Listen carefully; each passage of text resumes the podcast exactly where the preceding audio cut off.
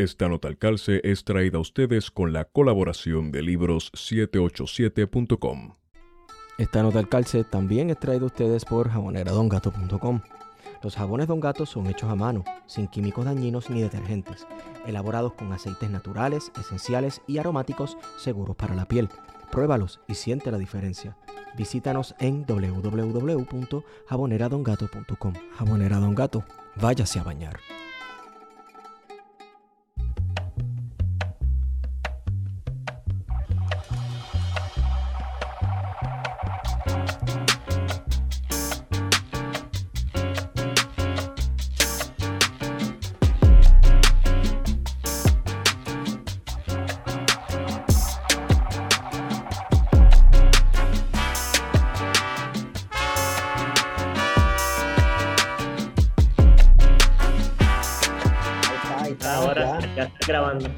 Buenos días, buenas tardes y buenas noches a todos y todas los que nos escuchan.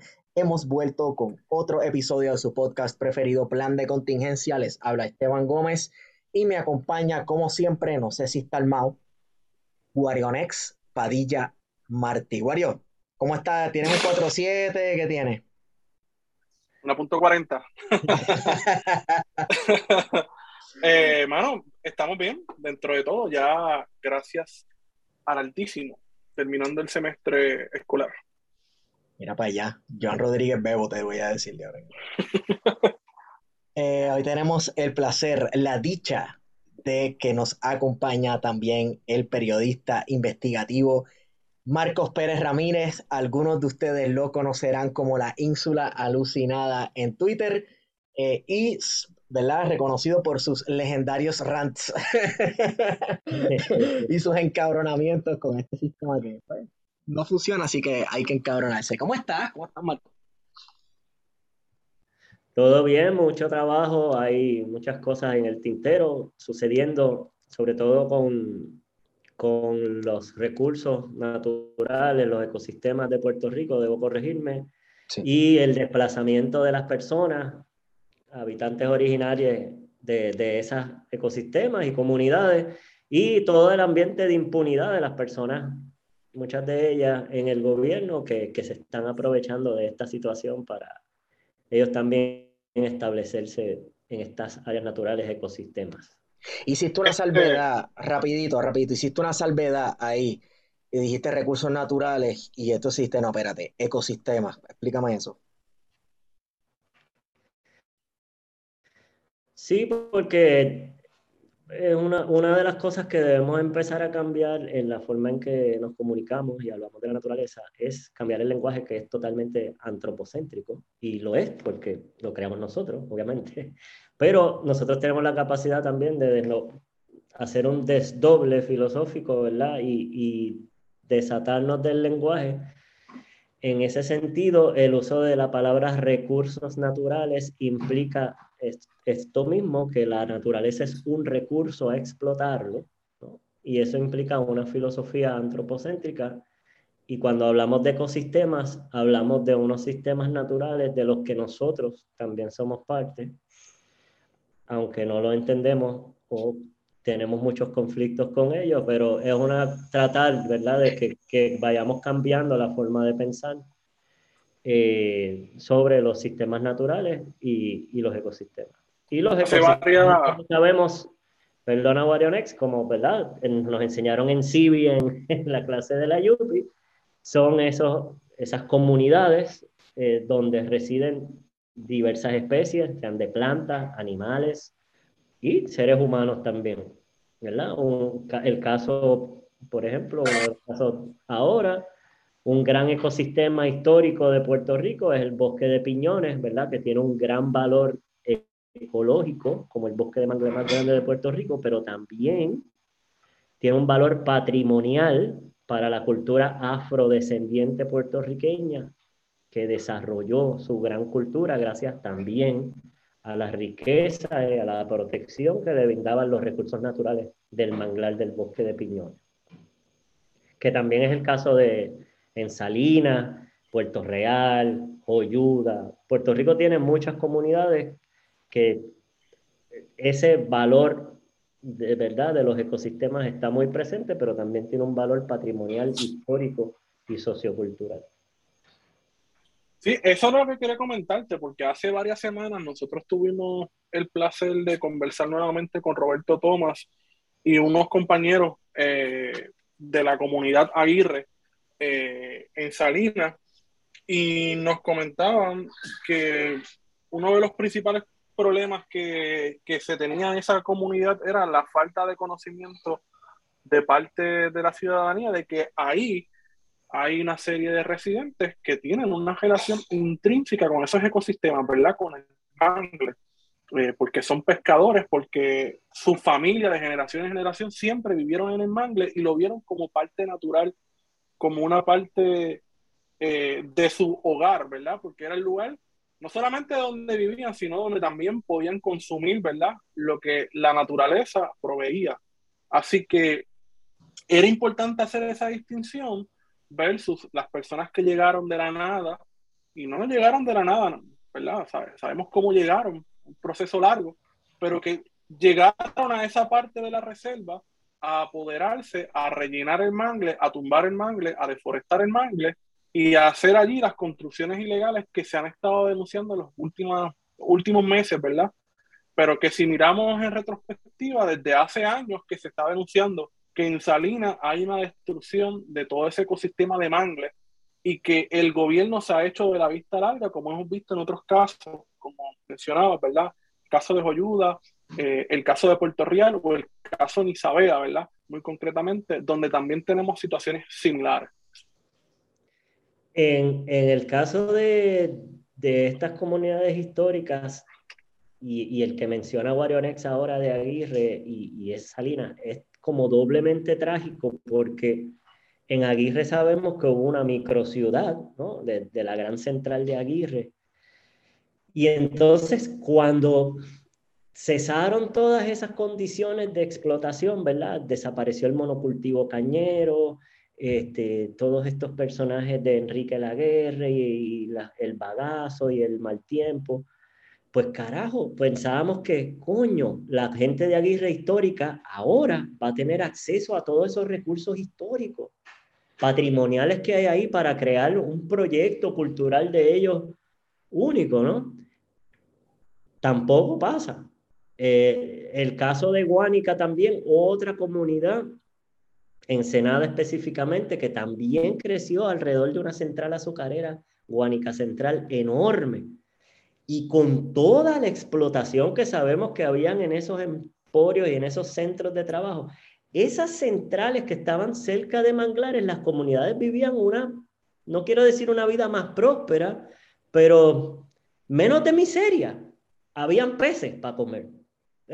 No había carne a lo mejor, eh, vegetales o algo, pero si tiraba su cañita en el de si se lanzaba las raíces del mangle, sacaba su pulpo, sacaba su carrucho, eh, pescaba su, su colirrubia y comía. Mi abuelo me cuenta que para la escasez de arroz de la Segunda Guerra Mundial, la forma de alimentarse aquí en Joyuda era con los bueyes, ¿verdad? Con los cangrejos. Esa fue la forma natural que se pudo sustentar la familia Martí, comiendo bueyes, porque no había arroz, no había bacalao, que eran productos que se importaban, ¿verdad? Y que eran de consumo diario en las casas, pues la pesca ¿verdad? El ecosistema costero ese litoral, pues proveyó. Y ahora que tú mencionas eso, mira si está imbricado en nuestra cultura y, y el manglar y la cultura de mangle y todo lo que implica eh, en su relación con la costa. Tenemos equipos que se llaman los huelleros, mano. O sea, sí, sí, y tenemos un equipo profesional, el más famoso de Puerto Rico, se llama los cangrejeros. Dale suave. Guario está ofendido.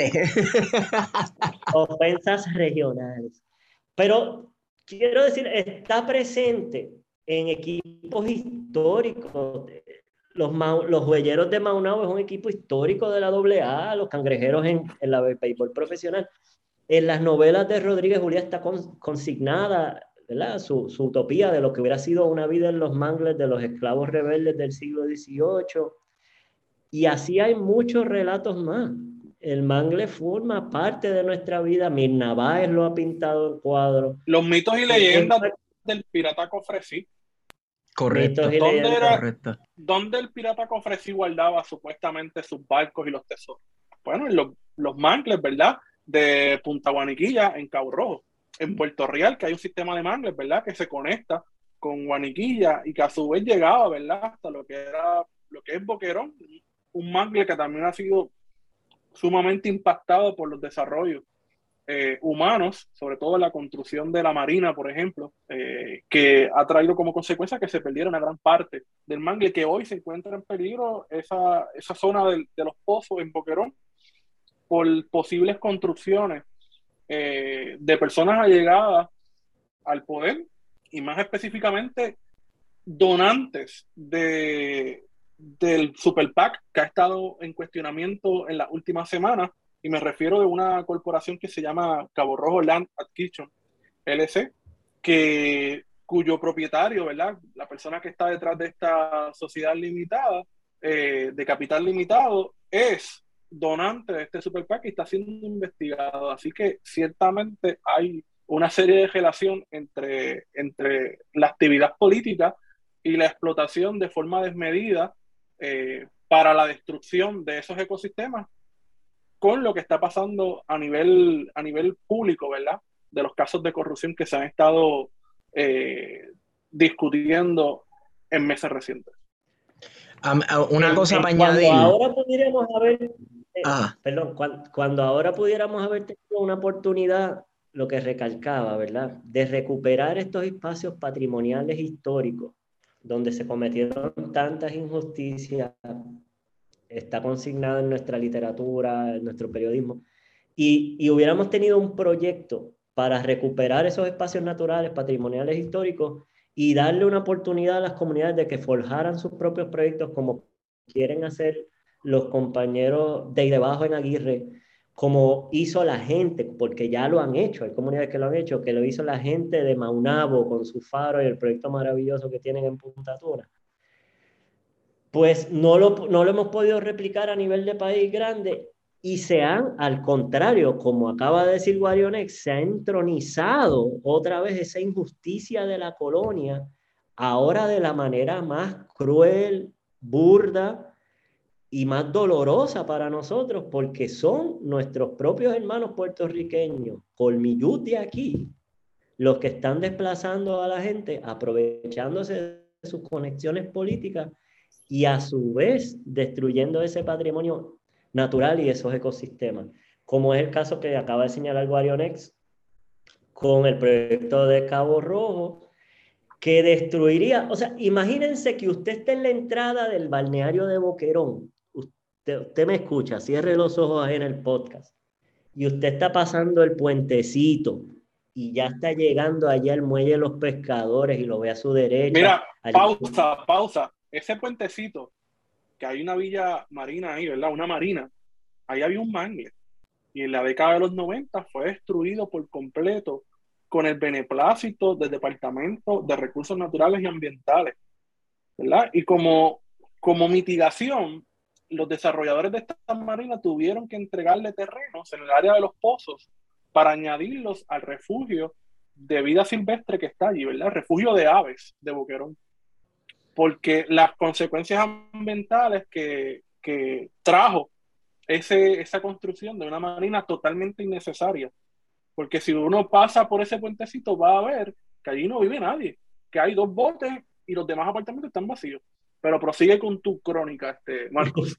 No, sí, este, los apartamentos, eso, eso es súper bueno, paréntesis. Nada, lo que pasa es que está, pasamos por ese puente donde se hizo la marina que se destruyó el mangle en los 90 y cuando usted levanta la vista, usted ve en el fondo las villas vacacionales que terminan el cuarto menguante de la playa de Boquerón. Y al final no hay nada.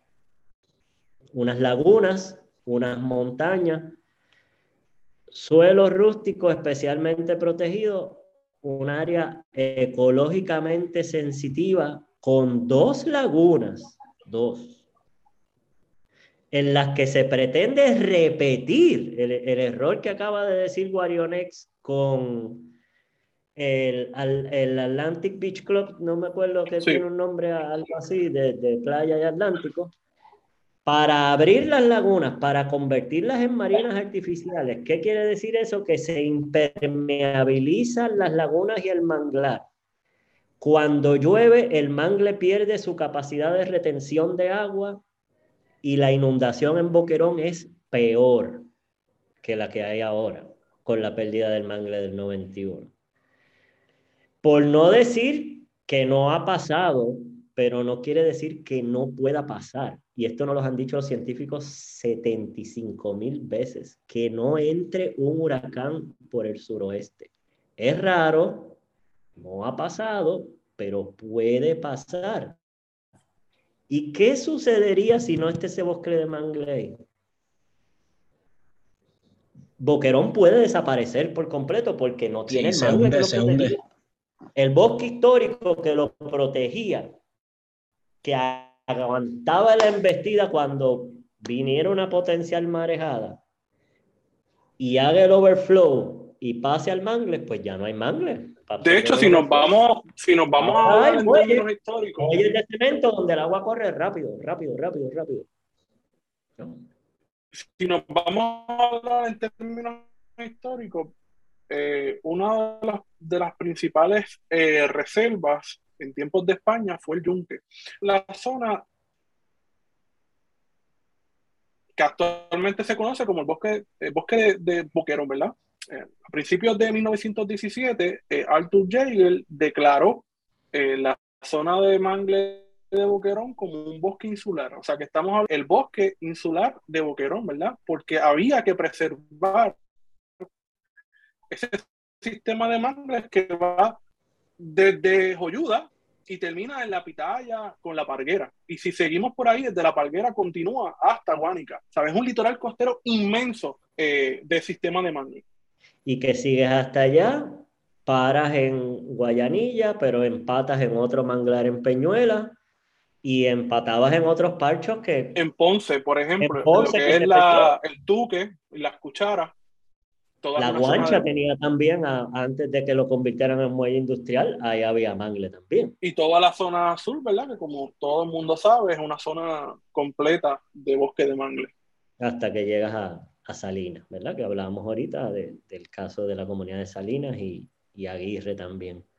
Así que todo ese sistema tan abusado, pero a la misma vez que fue que se intentó ¿no? proteger también de esa época, un poco más tarde, el bosque estatal de Piñones también. También, sí coincide. Y, vinieron otros, otros bosques estatales que se añadieron. Y luego, que esto es interesante porque esto es una nota para que le escuchen aquellos fotutos o, o o no sé, como paranoicos de... En Puerto Rico, escuchen bien, las personas que, de las personas que más han aportado a la conservación de la naturaleza de Puerto Rico son norteamericanos. Y los puertorriqueños están muy agradecidos.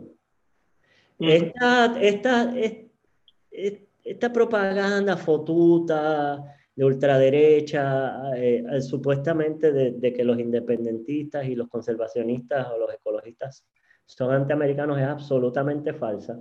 Eh, muchísimas personas norteamericanas, como lo fue el fenecido héroe Bob Rabin en Vieques, judío de, Massachusetts, que llegó, se enamoró de Vieques, se enamoró de su lucha, de su compañera y se quedó ahí para siempre. Pues así fue Frank Wadsworth, así fue Sarah Page, hombres y mujeres en distintas generaciones y con distintos contextos.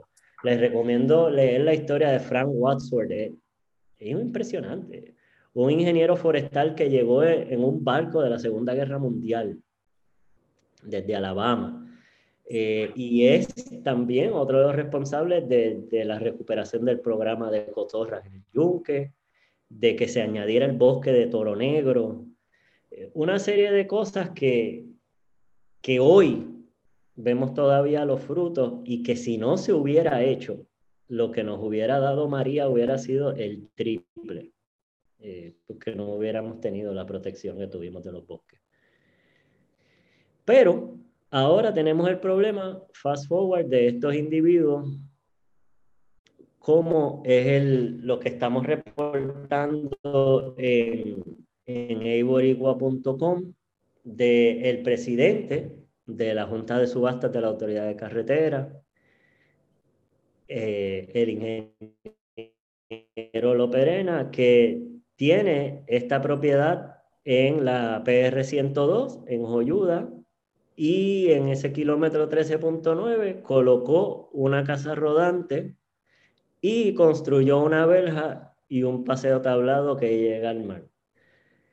El, el señor pues aparece como dueño de la corporación que pidió este permiso, que según los expertos que también consignamos en el reportaje que hemos publicado, ellos dicen que es totalmente ilegal. Eh, porque es un permiso de concesión de uso de zona marítimo terrestre. Y este tipo de permiso de concesión de zona de uso marítimo terrestre se da para actividades relacionadas cerca del agua. Es decir, por ejemplo, cuando vamos a Rincón, a Pine Grove, pues vemos escuelas de surfing, de paddleboard, eh, algunas de kayak, en combate podemos ver kayak, paddleboards, jet skis, ¿no? Todas estas... La laguna del combate. En la laguna del condado también hay paddleboards, hay kayaks, etcétera. Todo de remo, ¿verdad? Pues este tipo de negocio necesita, ¿verdad? Tener un lugar cerca de la costa donde ellos guardan sus pertenencias, sus equipos. También a veces guardan dinero y sus cosas. Pero en la playa, cuando ellos están en la presencia de darnos a nosotros el servicio, ¿verdad? De llevarnos la tablita a la, orilla, empujarnos el jet ski, decirnos cómo funciona, eso está en un lugar que es una sesión que se supone que sea móvil, no permanente, ¿no? O sea, esos jet skis no pueden estar toda la noche en la arena, los kayaks tampoco.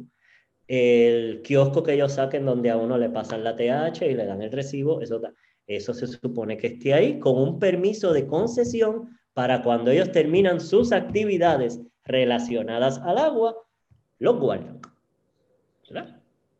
Eso no es el caso de eh, la casa que tiene eh, el ingeniero Sánchez Loperena, donde vemos un trailer, una casa rodante de 30 pies, Coleman, fue un modelo que puede rondar los 37 mil dólares. Y no solo eso, él erigió una verja que separa ahora y aísla este predio de playa de treinta y pico de pies que era público y era de los pocos que le quedaba bajo ayuda. También construyó un deck, como se aprecia en el reportaje y en las fotos antes y después. Y el deck prácticamente, si fuera profundo eso ahí, te podrías tirar de cabeza al agua. Eh, el deck está en el agua. Y el efecto de esto es que un permiso que era de concesión terminó convirtiéndose de facto en un permiso de construcción. A todas estas, el municipio de Cabo Rojo se canta sorprendido eh, con la velocidad a la que estos hechos ocurrieron. En específico, el, el ingeniero, perdón, se lo estaba buscando por aquí.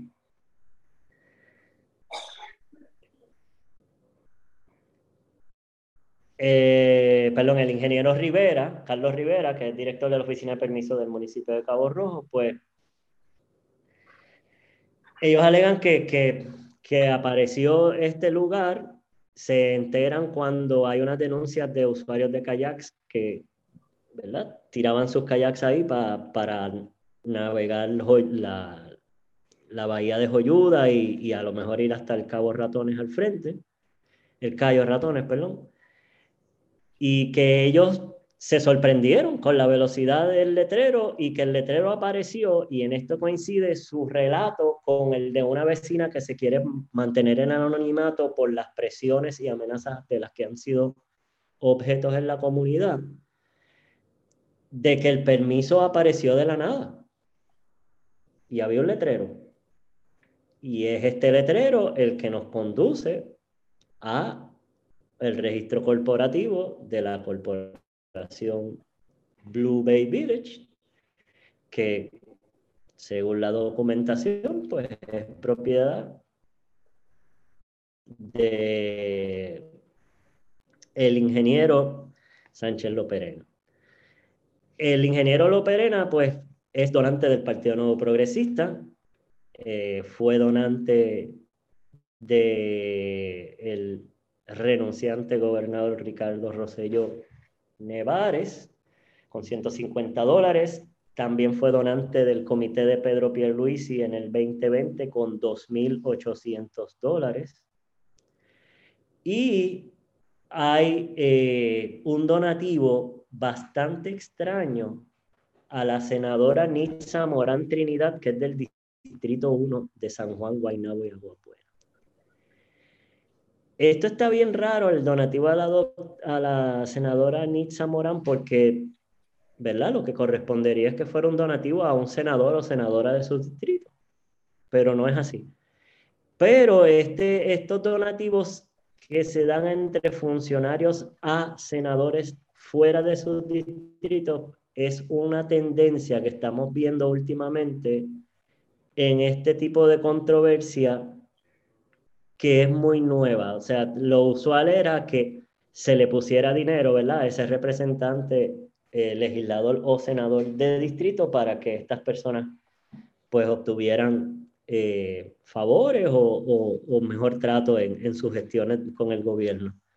Pero no es así, pues se están dando donativos a distritos más grandes. ¿Por qué? Pues eso lo seguiremos investigando.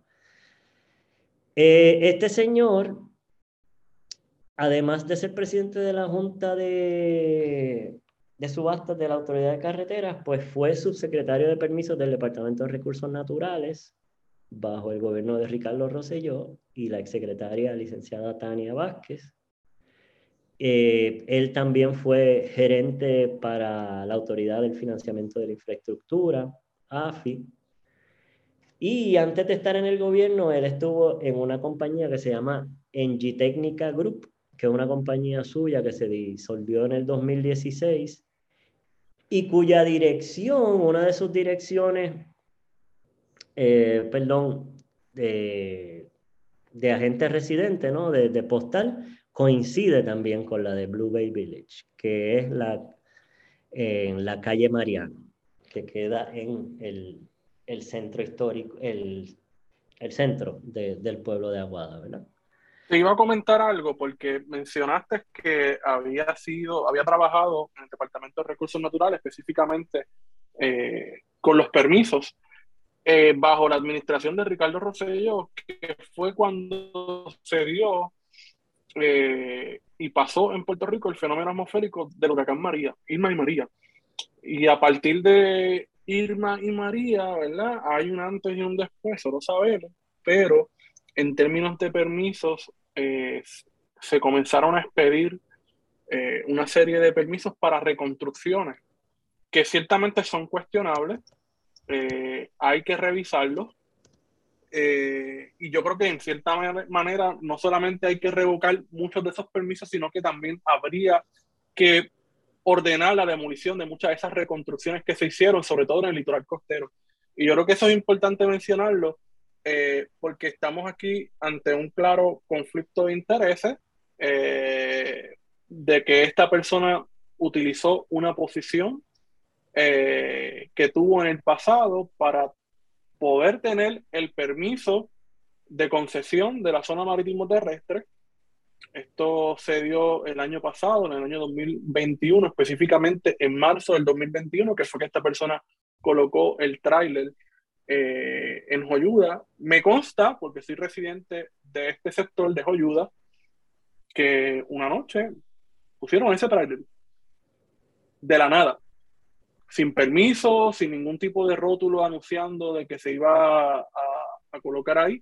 Y semanas después apareció entonces un rótulo de una concesión para colocar un remolque. Nada más, eh, porque no se le estaba autorizando a hacer algún tipo de reconstrucción o de construcción en esa área, que colinda, porque gran parte de esa área es la zona marítimo terrestre, o sea que estamos hablando que es un área de dominio público. históricamente ahí sí había una casa pero esa casa tenía un área de playa, ¿verdad? Era un área que estaba dentro de la zona marítimo terrestre, que era parte de la playa y era una playa utilizada no solamente por nosotros los residentes eh, del sector Joyuda, sino que era utilizada por los visitantes, por personas que querían practicar algún deporte acuático como el kayak, el paddleboard, eh, y que incluso tenían la posibilidad de ahí eh, tirar eh, sus jet ski, incluso lanchas, ¿verdad? Porque era un área que se prestaba para eso eh, y se prestaba para el disfrute de la ciudadanía en esa playa, eh, que como he mencionado, no solamente porque era una playa, sino porque si uno mira geográficamente el área, va a ver que la distancia del mar con la carretera es mínima, o sea, que estamos hablando de que es una zona completamente de dominio público y que de la noche a la mañana colocan este tráiler, obstruyen la entrada a esta playa y que semanas después aparece un permiso que ciertamente hay que cuestionarlo. El mismo municipio eh, entendemos, ¿verdad? Por lo menos me consta que el municipio no, no fue el que expidió este permiso, que se ha dicho que se otorgó desde San Juan. Por lo tanto, el municipio en ese sentido, pues, responsabiliza directamente a San Juan.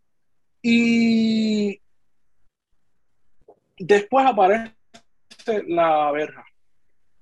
¿Sabes? Esta persona coloca el tráiler y construye una verja que en definitiva se apropió de un espacio que era completamente público y lo privatizó, ¿verdad? Lo hizo privativo para el beneficio de su persona.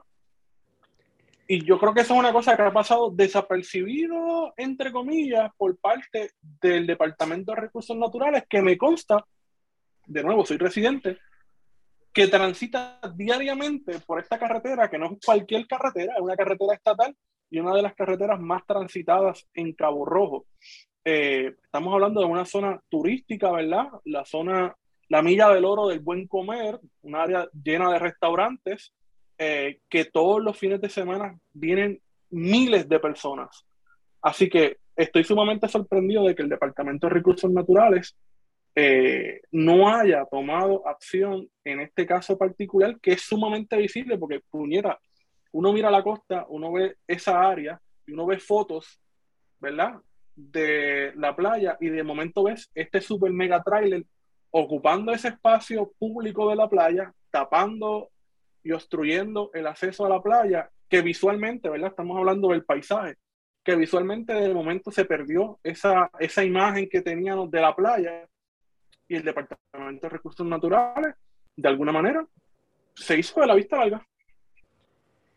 Eh, es importante señalar, ahorita tú dijiste, ¿verdad?, que, que la distancia entre eh, la playa, la carretera y los humedales específicamente de mangle que hay detrás es bien estrecha porque históricamente eso es un área que sea lo que se llama de reflujo, ¿no? De cuando venía la marejada, sube, se iba por encima de que me imagino que cuando estaba, digamos, principio del siglo XX, eso era un camino vecinal que tú ibas por ahí con tu caballo, ¿verdad? Como mucho con una bici, una motora, pasando tus trabajos.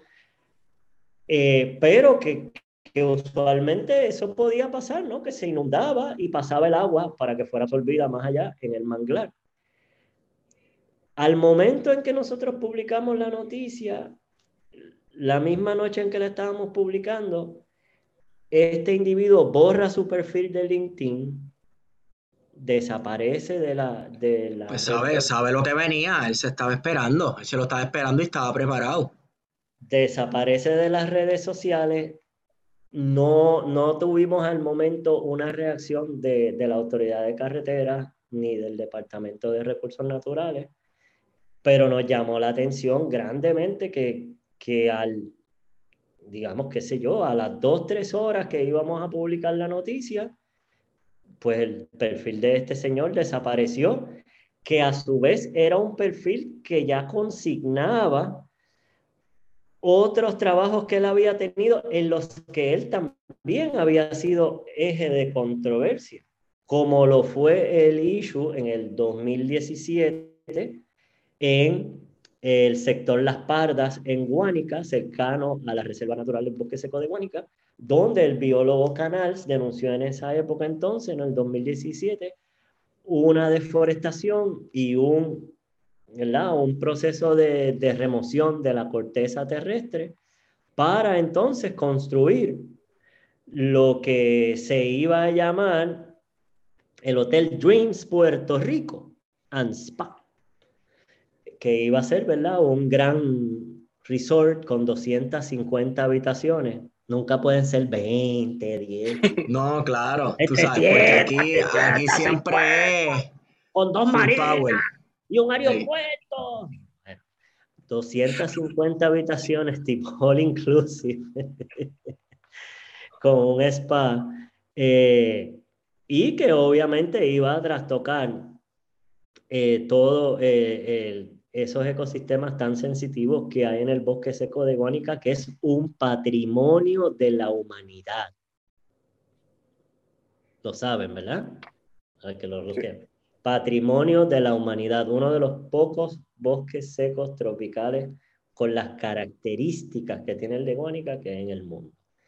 Así que este individuo, en un escenario mucho más sensitivo, no había tenido precisamente esa sensitividad, sensibilidad, perdón, perdonen el disparate, que se requiere para ser gerente de ecosistemas de Puerto Rico. Compañeros, este, este señor era subsecretario de Permisos y administrador de recursos minerales y acuáticos.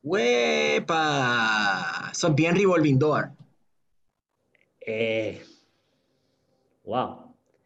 Así que, no, lo que lo que está interesante de este caso es que no podemos decir, como en otros casos ha habido personas que esto pasa y, ay, no me enteré, ay, es que yo quería vivir cerca de la playa y es tan bonito que, pues, eh, eh, es un ingeniero con una gran experiencia en puestos de gobierno. Volvamos, gerente de proyectos de AFI, subsecretario de permisos, administrador de recursos minerales y acuáticos del DRNA y ahora presidente de la Junta de Subastas de la Autoridad de Carretera y Transportación. O sea que el cabrón sabía exactamente lo que estaba haciendo en Ah, no, claro. Él lo, y lo setió desde que trabajaba para el gobierno, desde que trabajaba con recursos naturales y todo.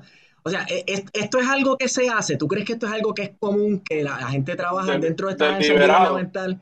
deliberado, pero o sea que es costumbre, tú trabajas en recursos naturales en otra agencia gubernamental de permiso y tú mismo vas identificando, mira, yo quiero esa que está allá frente al mar, cuando yo salga de yo quiero esa. Eh, porque así es que es, es lo que parece. Claro, eso es otra parte de la de estos casos de, de corrupción y malos manejos que no se cuantifica porque, y ahorita vamos a hablar de eso, no necesariamente es ilegal. Pero estas personas, como tú muy bien mencionas, Esteban, tienen acceso a la información. Y que lo que tú acabas de ejemplificar con tu, ¿verdad? con tu argumento, esa información es oro. Y accesan a esa información estando en el gobierno, estando en grupos económicos. Y que no se nos puede olvidar, ellos también actúan en contubernio no necesariamente un contubernio mega coordinado, pero los intereses comunes que tienen esas personas le generan una dinámica que ellos actúan en contubernio, ¿no? Eh, se crean rumores, se crea un ambiente de especulación en Joyudes que es, allí queda mucho viejito todavía, se están muriendo, mira que los consigues barato, todavía no llegan todos los gringos de Rincón, a comprar rápido y a subir al mercado. Y esa información empieza a correr. Estoy inventándome, ¿verdad? una situación, no, pero son situaciones muy posibles que comienzan a correr y estas personas son las primeras que tienen acceso a esa información. Pero es que eso pasa también eh, a nivel municipal, por ejemplo, y esto yo me enteré, de que las listas de edificios que iban a ser declarados estorbos públicos o que los iban a poner a, en subasta, primero corre por los panitas de la gente del municipio y del alcalde y todas esas cosas, se las reparten a ellos primero para que ellos cojan todo lo que quieran y entonces meses después tiran las, las sobras, ¿verdad? La carne a bomba la tiran, ¿verdad? Para, que el anuncio público, tú sabes. Y casos como ese, recordemos que nos enteramos por un issue tercero, que fue, por ejemplo, la escuela en Carolina, que era del mural de, ay, caramba, Martinó, Toño Rodríguez Martinó, que si no es por el issue de que la ONG cristiana esta que se apodere de la escuela borre el mural, no nos enteramos de que le dieron la escuela, ¿por cuánto fue? Por 60 pesos. Oye, ¿ustedes han visto ese edificio en Carolina? ¿Ustedes han visto la, el volumen de ese edificio en Carolina? 60 dólares, ¿no? Olvídate. Mira, increíble. Entonces nos enteramos, como tú dices, después, porque ya ellos se han repartido el bacalao, se han repartido la información. Hace poco, la periodista Sandra Rodríguez Coto publicó una noticia de que otro reglamento conjunto 2022 de la Junta de Planificación, que en el 2021 ya perdieron y declararon nulo el anterior, sacan uno en el 2022, se los reparten entre desarrolladores y ahora le añaden al frosting a los de la, la ley 60 y después es que a nosotros nos queda el shaming y, el, y, el, y el revelar ¿no? Eh, eh, la componenda, el cabal, como le dicen. Que usualmente, que usualmente no hace nada porque en el ciclo noticioso, como que usualmente estas cosas no duran muchísimo, a menos que se presione y se presione y se presione. Y además de que no duran muchísimo, el shaming no funciona porque el gobierno no toma acción. La realidad es que en la mayoría de los casos el gobierno no toma acción y, por ejemplo, el gobierno tomó acción en el caso de la piscina del Rincón y el papelón porque la gente no se quitó y la gente fue a hacer todos los papelones de alrededor de toda la isla, hacer todos los papelones posibles allá al frente, ¿verdad? Pero hay una cuestión de, del shaming que sí trae una satisfacción a uno el poder denunciar y decir, a esta gente, a fulano que es responsable de esto. Pero la realidad es que al final del día parece que no pasa nada, brother. Y, otro dato añadiendo a ese argumento que tú compartes es que la sucesión de casos y de conflictos es tal que hemos ido perdiendo los referentes. En la noticia que publicamos de este caso de la casa rodante en, en Joyuda, el ingeniero Sánchez Loperena, como recapitulé ahorita, también tuvo una actuación cuestionable al autorizar la remoción de corteza terrestre y deforestación en la espalda. En esa noticia que estamos reseñando del 2017, el biólogo Canals advierte que esto no puede convertirse en otro playuela. Es decir, hace cinco años, que eso, eso fue los otros días. Oye, pero explícale a las personas quién es Miguel Canal. Miguel Canal, un biólogo de una ONG importantísima en Guánica. Encargado del bosque seco de Guánica. Que fue el encargado del bosque seco de Guánica por décadas. Le debemos un montón a Miguel Canal.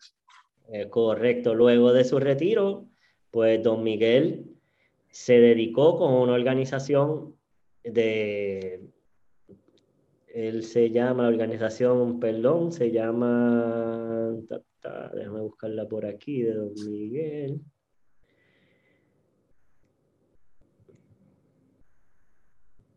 Bueno, la organización de Miguel Canals Mora es la que él, él es su director científico y es la que denuncia eh, esto que les conversaba, conversaba ahorita de que hubo una deforestación y remoción de corteza terrestre. Y el argumento que estaba elaborando es que ese era el referente, ¿no? Las pardas viéndolo como que no se repita Payuela. Pero ahora, a cinco años, ya la referencia no es ni Playuela ni es la espalda. Es más, la referencia ya no es ni Salina. Pero es que para que nos detengamos, porque todo ha sido tan impresionante, tan agresivo y tan rápido. Ahora la referencia es la cueva de las golondrinas de Aguadilla. ¿No? Y cada caso que se ha ido sumando, ¿verdad? Esto de Joyuda es un salina en micro o, o, una cueva de la golondrina en micro, pero el patrón es el mismo. Son unas personas allegadas al poder político o directamente desde el poder político, o desarrolladores, o empresarios allegados a ese poder político, se aprovechan de lo que argumentaba, hablaba ahorita Esteban, de ese acceso a la información, de ese acceso a las acciones que va a hacer el gobierno también, dónde va a invertir, dónde va a poner dinero, dónde va a cambiar la planificación y aprovechan y compran barato y empiezan a especular con esos espacios y desplazan a las personas. Y no solo el desplazamiento, sino como vimos en Playuela, hay un efecto directo de la destrucción del entorno natural, como también Placenjo ayuda.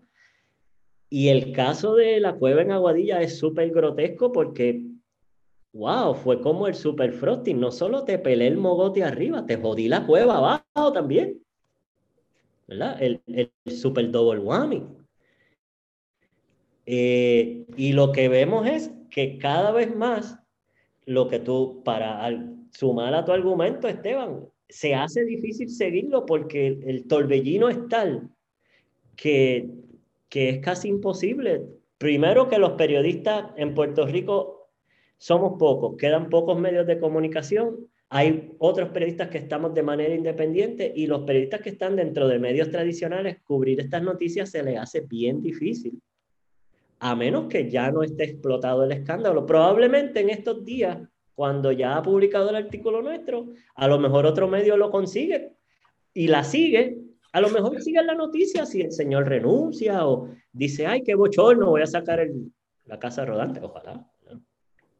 Eso sería una gran noticia. Alguien se abochona y, toma responsabilidad. Pero bueno, si el Señor hiciera eso, pues a lo mejor los medios lo siguen, pero ese no es el caso. Así que estamos ante una avalancha que eso también lo ha, lo ha discutido muy bien Naomi Klein en su libro Capitalismo del Desastre, ¿no? Es esa que, que, es una, a su vez una reelaboración de su teoría del shock, es golpe tras golpe tras golpe tras golpe para que el cuerpo político que es nuestra sociedad esté nom, ¿verdad? esté entumecido, no sabe de dónde vienen los golpes.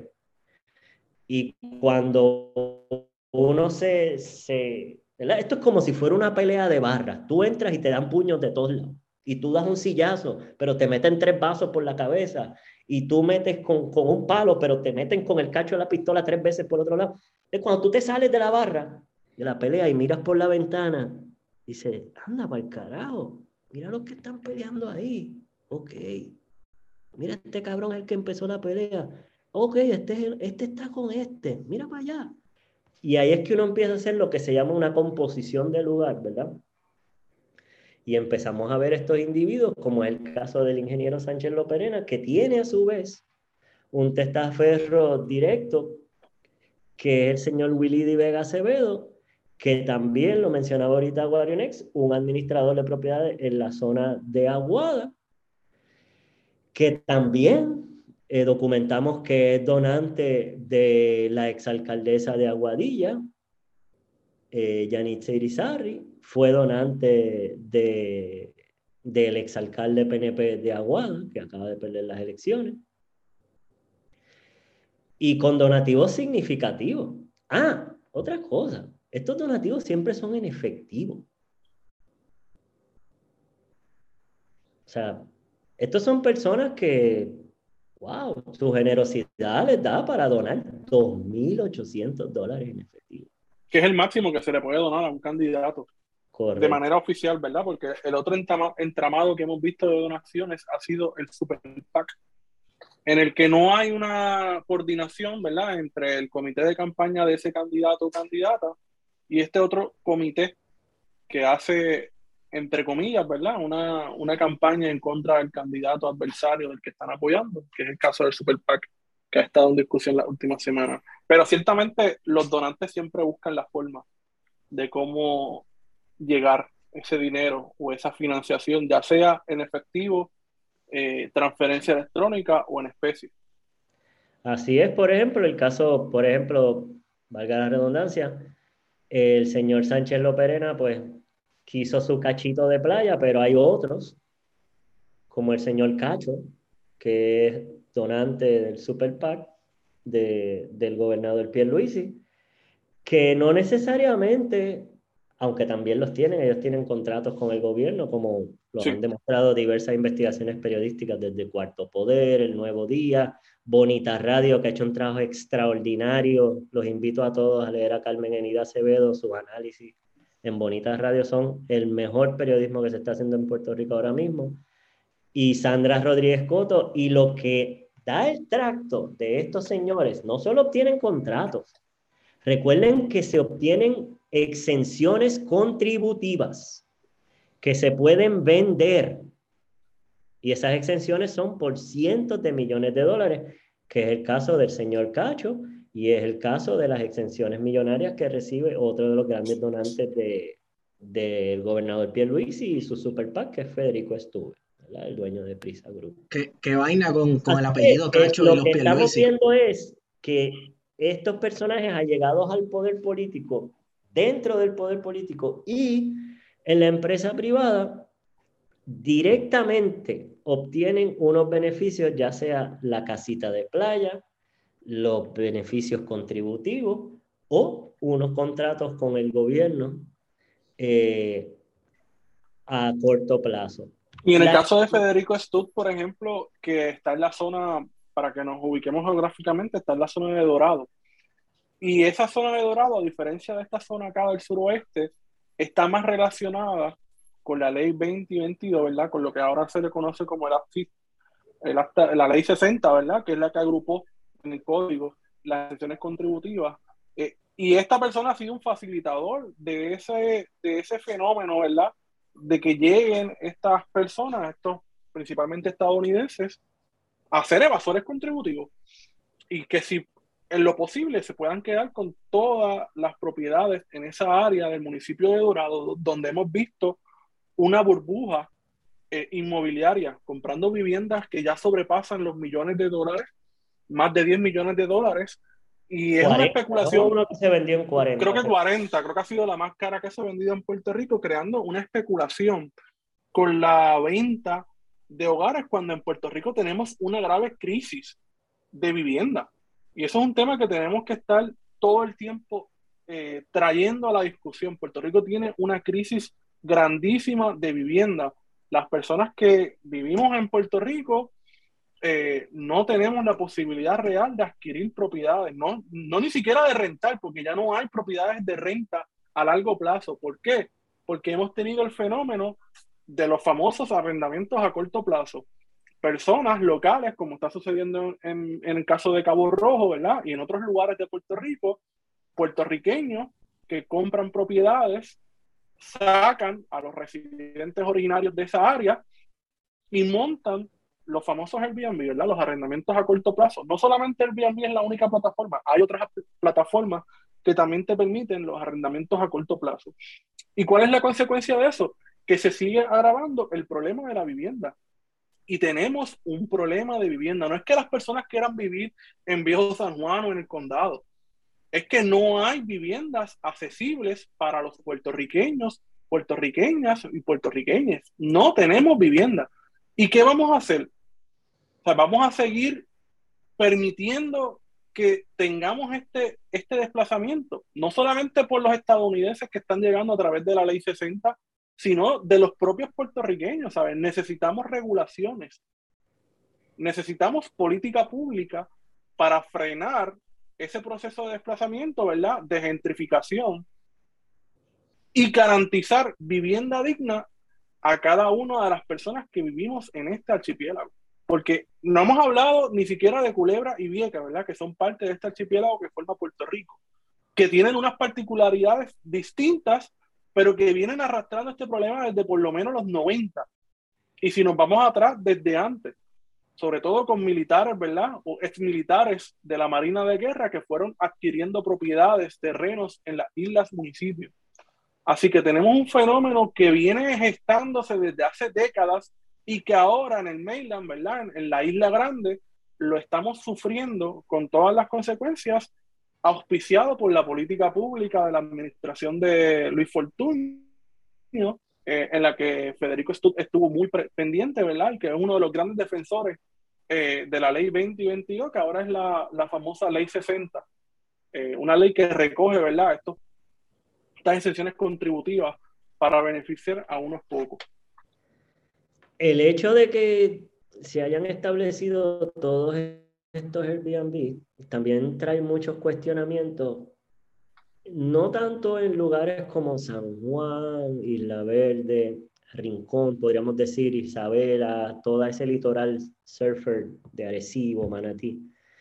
Pues uno podría entender que durante las temporadas altas del surfing y, y, fuera de la temporada alta para ellos, que vienen huyéndole del invierno, ¿verdad? Al verano, pues hay una gente que, que constantemente viaja y esté ocupando estas habitaciones, pero hay una tendencia rara de una proliferación de Airbnb en muchos sitios eh, que realmente no, no tienen un tráfico turístico grande y sin embargo esos, esos espacios están ocupados por un montón de tiempo.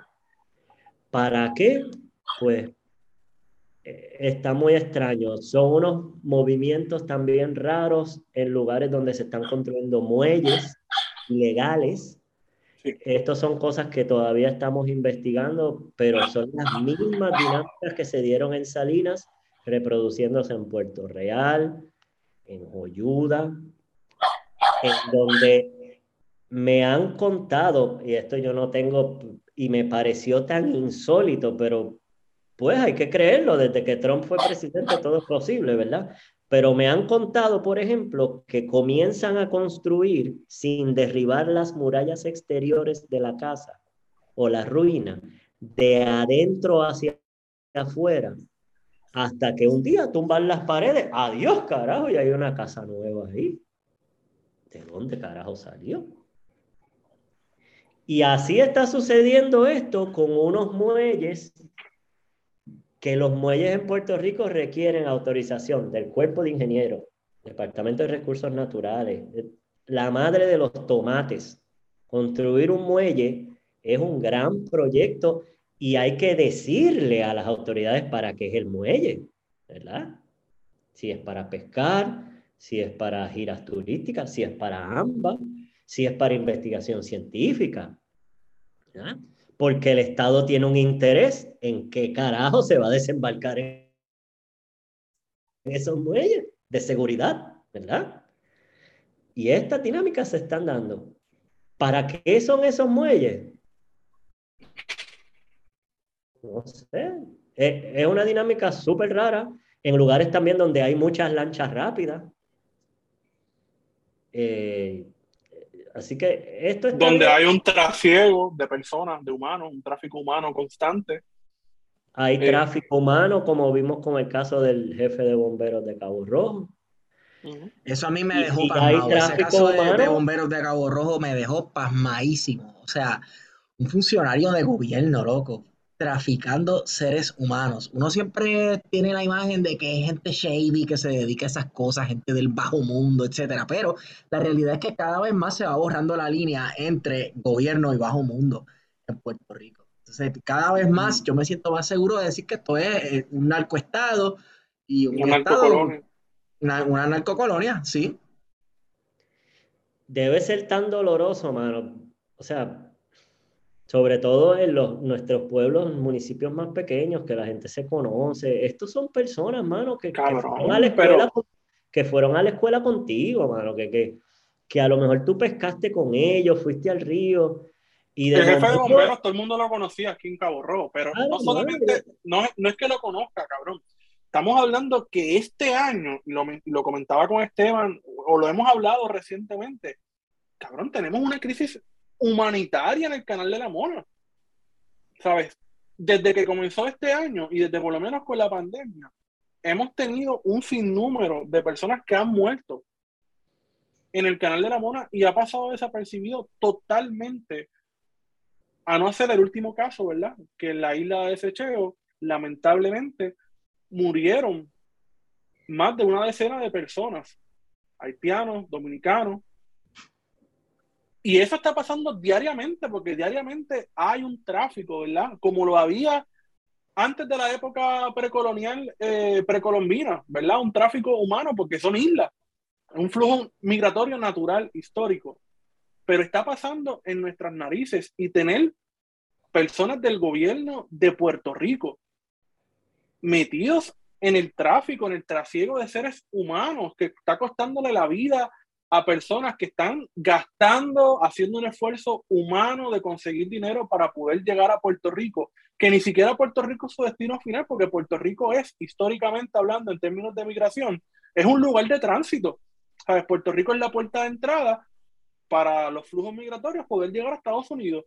Y de la misma forma, es el lugar de entrada para qué? La droga.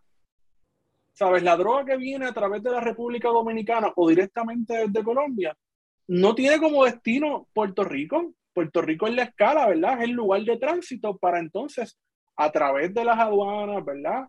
Que dicho sea de paso, ¿quiénes son los que controlan las fronteras de Puerto Rico? Ice, ice, baby. El gobierno de los Estados Unidos de América, la nación más poderosa del mundo. En estos días se estaba entrevistando a un coronel de la policía que estaba diciendo precisamente que, hablando de tráfico, el tráfico de armas, todo el, bueno, la mayoría del tráfico de armas que entra a Puerto Rico vienen de Estados Unidos y uno por la mente de que oh, eso es que vienen de Colombia y el narcotráfico y República Dominicana, etcétera. No, entran de Estados Unidos. ¿Y cómo entran? Adiós, cara. Aquí no es fábrica la lancha rápida Puede ser por el mismo aeropuerto, por el mismo puerto. Hay dos cosas que hemos hablado aquí que no, no hay en Puerto Rico. No hay fábrica de armas. No se dan las amapolas para que se pueda cultivar la coca. Tampoco los popis para la heroína. Eh, viene de afuera. No hay duda. Como mencionó Wario, es un punto de tráfico entre Colombia, que si Venezuela, República Dominicana, todas las cosas que casi todo el tráfico es de Sudamérica y República Dominicana como una super base también, de donde salen cositas. Y el destino final es el gran consumidor, que es Estados Unidos, que es el super tecato de la humanidad. en todo el sentido de la palabra. o sea, eh, eh, tanto en el sentido de, de los estupefacientes como en los hidrocarburos.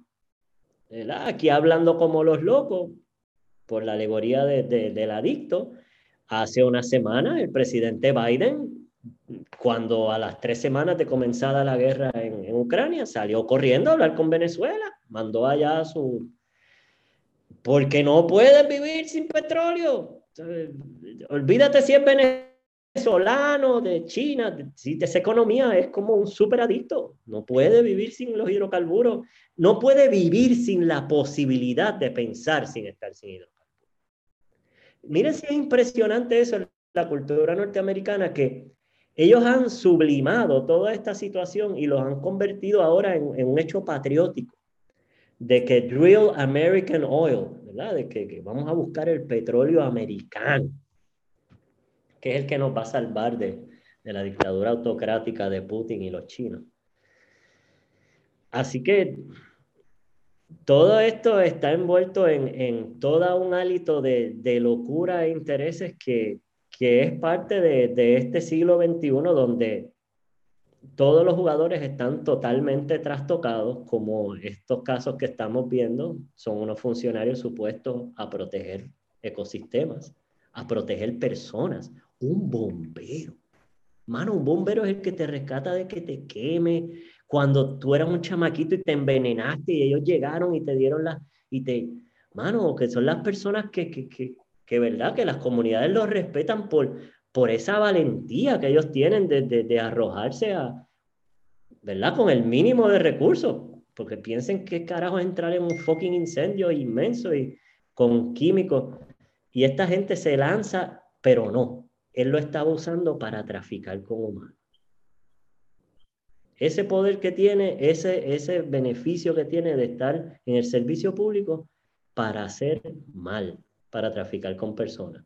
Y en estos otros casos, son unas personas de gobierno que en vez de utilizar su poder, su conocimiento que lo tienen para proteger los ecosistemas, hacen lo contrario, los aniquilan, los aíslan del resto de la población y de paso desplazan a comunidades en, el acto, ¿verdad? Así que eh, eso es lo que estamos viendo en, el gobierno de Puerto Rico y, en estas situaciones que también son interesantes. Ahorita ustedes mencionaron a Federico Stuve y, y estas personas también tienen una visión de país caducada. Eh, una visión de país, como ahorita Esteban me pidió que explicara por qué recursos naturales y un ecosistema, ellos piensan en recursos naturales todavía. El señor Estuve es una persona, y lo ha dicho él, no lo digo yo, búsquenlo en los periódicos, búsquenlo en Google. Él dice que Florida es una maravilla porque mira cómo han construido en eso que es un pantano. Entonces, la visión de estas personas no es que el pantano es un ecosistema rico en sí que debemos proteger para que a su vez nos proteja de las inundaciones, para que a su vez nos proteja de, plagas incesantes y se mantenga balanceado los ecosistemas y las especies en los lugares. No, la visión es de avasallar el ecosistema, avasallar los, los humedales, aprovecharse de ellos porque son las tierras más baratas agrícolas donde se construyen para entonces después enriquecerse. Tal es el caso, por ejemplo, que Dorado Beach, el desarrollo de Estuve, tuvo que pagar una mitigación porque ellos, si los hubieran dejado, eso iba a tener una marina también al frente. Y esa mitigación es lo que salvó lo que queda del bosque de Pterocarpus de Dorado, que está dentro de Dorado Beach East y todos ustedes pueden ir a visitarlo porque tiene un arreglo de una servidumbre con para la naturaleza, fideicomiso de conservación, que está encargada del manejo de ese recurso. Pero se supone que si usted hace la reservación, hace la gestión, usted puede visitar ese bosque de Terocarpo. Así como puede visitar, y ese sí es más fácil de ir, que también se lo recomiendo, y fíjense dónde es, en Palmas del Mar. Se van fijando en, en el patrón. Otro lugar para mega rico, otro mega resort, otro lugar donde se construyó en terrenos adquiridos a precio de pescado bombao, otrora humedales la mayoría de ellos, y que tuvieron, que por cierto también es familia del señor Estuve, en este caso Federico, que es otro de, de estos desarrolladores, que mitigar el bosque de Terocarpus de Palma. Y ese también está abierto al público. Usted va, se, identifica en el portón del, complejo Palmas del Mar y se supone que lo dejen entrar. Pero también fue una mitigación que tuvo que hacer eh, el complejo Palmas del Mar, como ha habido muchas otras. Hubo una mitigación en los 90 cuando se extendió la pista del aeropuerto Luis Muñoz Marín que es ese pedacito que vemos que se mete hacia, hacia la laguna Torrecilla, ¿verdad? Bien rectangular cuando estamos aterrizando en la pista. Eh, y entonces, a su vez, ellos, la autoridad de puertos y, y tierra y Departamento de Desarrollo Económico, tuvo que entregarle unos terrenos a, al Fideicomiso de Conservación y el DRNA para mitigar, ¿no? En Loíza, que son mayormente donde para que tengan un recuerdo emotivo donde se filmó Broche de Oro, las escenas finales, esos palmares gigantes que él lo hizo con unos llanos hermosos, amplísimos. Eh, es decir, que, que estas personas históricamente han hecho este tipo de desarrollo, han agredido a humedales. El señor Estuve lo está haciendo ahora mismo en el humedal en Luquillo, que lo denunció el periodista Jaime Torres, hubo el muchos reportajes sobre esto. No solo es un humedal, nos enteramos que, que hay ¿verdad? un yacimiento eh, taíno en el lugar donde hay, hay restos y, probablemente también restos de vasijas y petroglifos, como siempre hay, que de hecho eso es otro punto interesante que ahorita hablábamos sobre estos lugares, ecosistemas, que tienen un gran patrimonio natural, pero que a su vez históricamente han sido lugares que son de un gran patrimonio cultural histórico de Puerto Rico. Y estos lugares usualmente fueron donde habitaron culturas taínas o culturas pretaínas, que eran lo que les conocíamos como los recolectores, ¿verdad? Había tal abundancia de moluscos y mariscos en los manglares y en las playas de Puerto Rico que estas culturas pretaínas vivían de forrajear, es decir, de, de lo que salían a comer y cazaban durante el día o pescaban, eso era su, su, su, alimentación, ¿verdad? Antes de, que, de ser agricultores, grandes agricultores como lo fueron nuestros taínos, que eran unos maestros de la agricultura. Eh, así que en muchos de estos lugares, probablemente, y de hecho, recibimos una información que seguimos investigando sobre este, la colocación de este trailer en Joyuda, probablemente en esa zona de playa en Joyuda, por la presencia de la bahía de Joyuda al frente, y el manglar detrás como zona de reflujo, ahí puede haber un asentamiento pretaíno también de recolectores en esa zona, como lo puede haber, lo hay, perdón, en Luquillo, como lo, lo hay en la playa Jayuya, en el barrio, en el faro Cabezas de San Juan en Fajardo. Es decir, que es porque estos ecosistemas naturales eran fuente de vida de las culturas. Mira, a, pocas millas de, esta área de Joyuda está localizado el yacimiento más importante de la cultura ostionoide, ¿verdad? Que le da nombre a ese lugar geográfico que es Punta Ostiones, que es un conchero, ¿verdad? Que mencionabas ahorita de forma jocosa fuera del aire, que era algo así como el vertedero de, de, estos grupos humanos, ¿verdad? Este, porque tenía una, un gran, una gran selección de, de moluscos caracoles, carruchos, eh, todo lo que estaba en el mangle, que lo consumían y usualmente estos grupos humanos se establecían en la costa y vivían en ese mangle y en ese mismo mangle creaban estos vertederos que hoy conocemos como los concheros, que son un lugar accesible, ¿verdad? Es parte de una reserva, la Reserva Natural de Belvedere. Yo no recuerdo si le pertenece al Fideicomiso de Conservación, creo que sí, eh, pero en cualquier caso, este, este yacimiento arqueológico de, de Puntastiones tiene una relación directa con Joyuda. Está muy cercano y se han encontrado yacimientos arqueológicos en el área de Joyuda que corresponden también al periodo ostionoide. E incluso en el, en el Cayo, la isla Ratones, se encontraron eh, enterramientos. Por lo tanto, estamos hablando de un lugar donde había eh, una serie de asentamientos eh, pretaínos que tenían como su lugar de vivienda toda esa área, toda esa área natural. Ese patrón se repite en, le hablo de lugares accesibles a los que podrían ir, por ejemplo, en la Reserva Natural Cabezas de San Juan en Fajardo. Les mencioné, hay una playa que se llama Playa Jayuya, que también era una playa donde vivió una comunidad eh, pretaína, como la que, describe Guarionex, y la fascinante de este lugar es que usted camina sobre una laja de un arrecife y tú ves el conchero enorme de los moluscos, las conchas, junto con osamentas humanas, con osamentas de jutíes, de tortugas. Es como un museo paleontológico, ¿no? Al aire libre, completamente, y del que se está tratando de rescatar todos esos eh, restos porque el mar sigue subiendo y cada vez más está llevándose esos yacimientos. A propósito, en Manatí, y yo creo que Esteban puede hablarnos de eso, eh, que hay una serie de, yacimientos, sobre todo de petroglifos, ¿verdad? En la zona costanera, y oh, que recientemente salió la noticia, ¿verdad? De que el municipio de Manatí va a expropiar un terreno.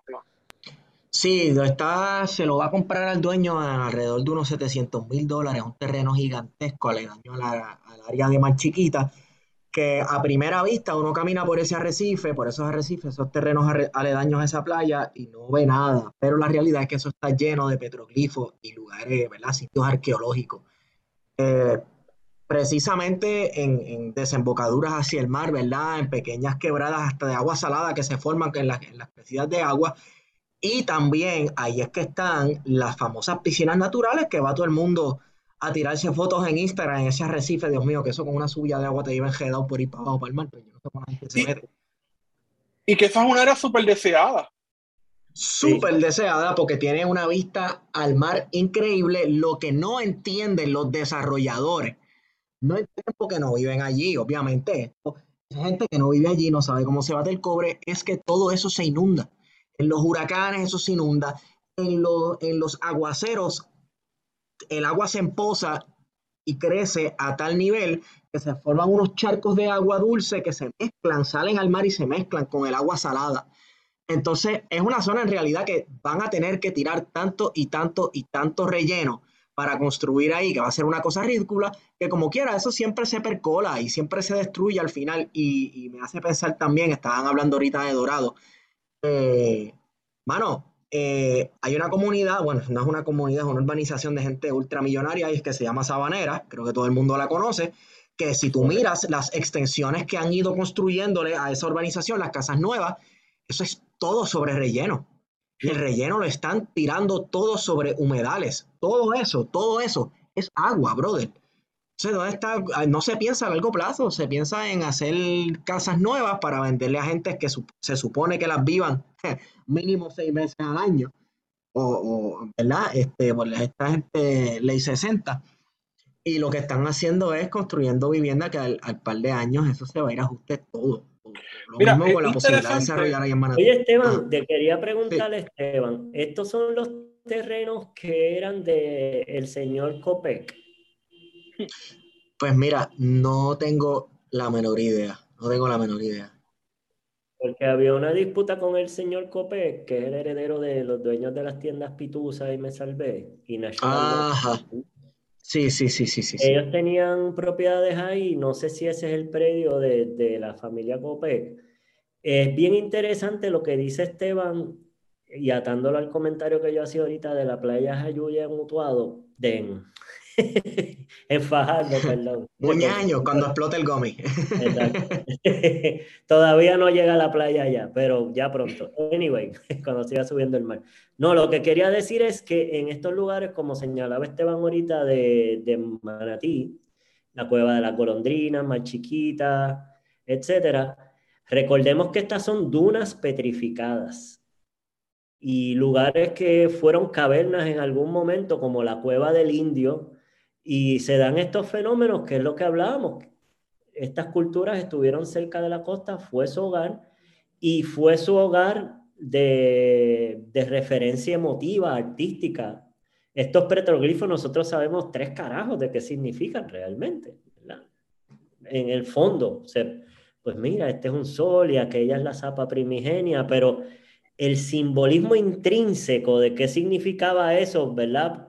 Para un taíno como para un hombre, con, un ser humano contemporáneo, es ver un cuarto menguante o una estrella de David o un crucifijo, pues no lo sabemos realmente, ¿verdad? Profundamente qué, qué es lo que significaba. Pero lo que sí está ahí es una gran presencia de una escultura en la desembocadura del río Grande de Manatí entre Barceloneta y, y Manatí también, una mega ciudad. La describe Ovidio Dávila con unos batalles gigantescos. Y si vemos en la historia, todos estos lugares fueron lugares de asentamiento de pretaínos, lugares de asentamiento de taínos luego, lugares de asentamiento de los colonos españoles y europeos, y después fueron lugares de asentamiento de la cultura criolla o cultura afropuertorriqueña. El valor es enorme. Eh, que no solo lo que hay arriba, que es lo que estábamos hablando ahorita, sino lo que hablamos ahora, ¿verdad? Que hay debajo de esa tierra, en términos de patrimonio histórico. Hay una cosa interesante, ¿verdad? Porque para que nos pongamos en perspectiva, lo que hoy conocemos como el caño tiburones, la laguna tortuguero, llegaba, estaba unido. ¿Sabes? Hace millones de años era un cuerpo de agua adentro, ¿verdad? Conformaba lo que pudiera ser una super laguna eh, y que es muy posible que llegara hasta la zona de Dorado, ¿verdad? Porque si uno mira geográficamente esa área, va a ver que es un llano, que es una zona pantanosa, por lo que es natural que haya una filtración de agua y unas conexiones, ¿verdad? Naturales entre los distintos cuerpos de agua, que de hecho se, se ha comprobado, ¿verdad? La conexión que existe entre el caño tiburones en Arecibo y la una tortuguero, ¿verdad? Entre Manatí y Vega Baja. Así que eh, no es loco pensar entonces de que existiera en algún momento una conexión, ¿verdad? En forma de laguna, de un lago mucho más grande, en el que posiblemente había un tráfico natural, ¿verdad? De seres humanos eh, en toda esa área. Y en... Eh, que son las famosas vegas, ¿verdad? Es una área que se desarrolló agrícola, cultivo no solamente de la caña de azúcar, esos eran los lugares de la corona española para la experimentación, ¿verdad? Eran las, las primeras estaciones experimentales en Puerto Rico, los españoles las establecieron en el Valle del Toa, eh, ¿verdad? Porque era un lugar con mucho valor eh, agrícola, precisamente por los nutrientes que tienen esas tierras y sobre todo, no, sería loco de, de, pensar que esos nutrientes ¿verdad? al pasado geológico que tenía esa área en que en algún momento estuvo inundada. Y esa conexión, te añado Guarionex, que hay entre el glorioso pueblo de Manatí de nuestro amigo Esteban, Vega Baja, Toa Baja, del Carso norteño, con esos llanos aluviales, ¿no? que el calzo se desliza el agua por ese calzo percola, los nutre, ¿verdad? A esos llanos los, los, los hace ricos en nutrientes y también cuando esos ríos se inundan. Ahorita Esteban habló, y quiero hacer este, eh, esta, eh, eh, quiero dejarlos con esta imagen, sobre cómo se inunda esa zona de mar chiquita.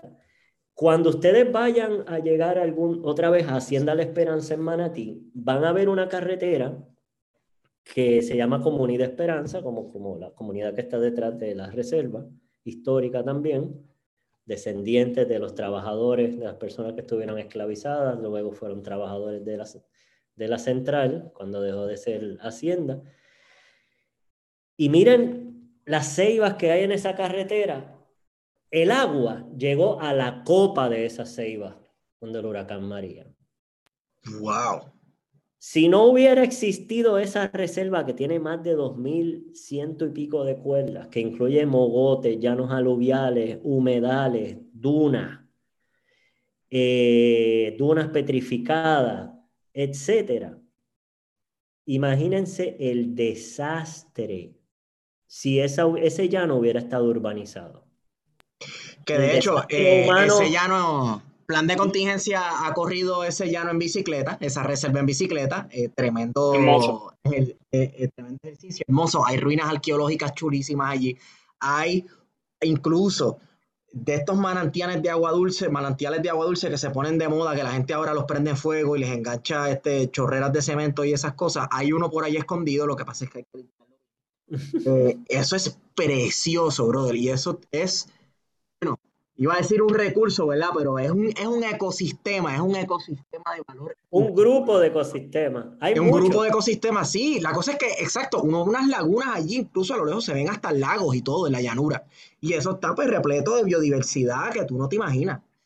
Hay mogotes, hay llanos aluviales, hay mangles, hay dunas, hay bosque de terocarpo, hay humedal, y otra vez hablando de la relación intrínseca entre esos valores naturales y los servicios que nos dan y el legado patrimonial, ¿cómo el Marqués de la Esperanza hubiera tenido su hacienda si no hubiera tenido canales?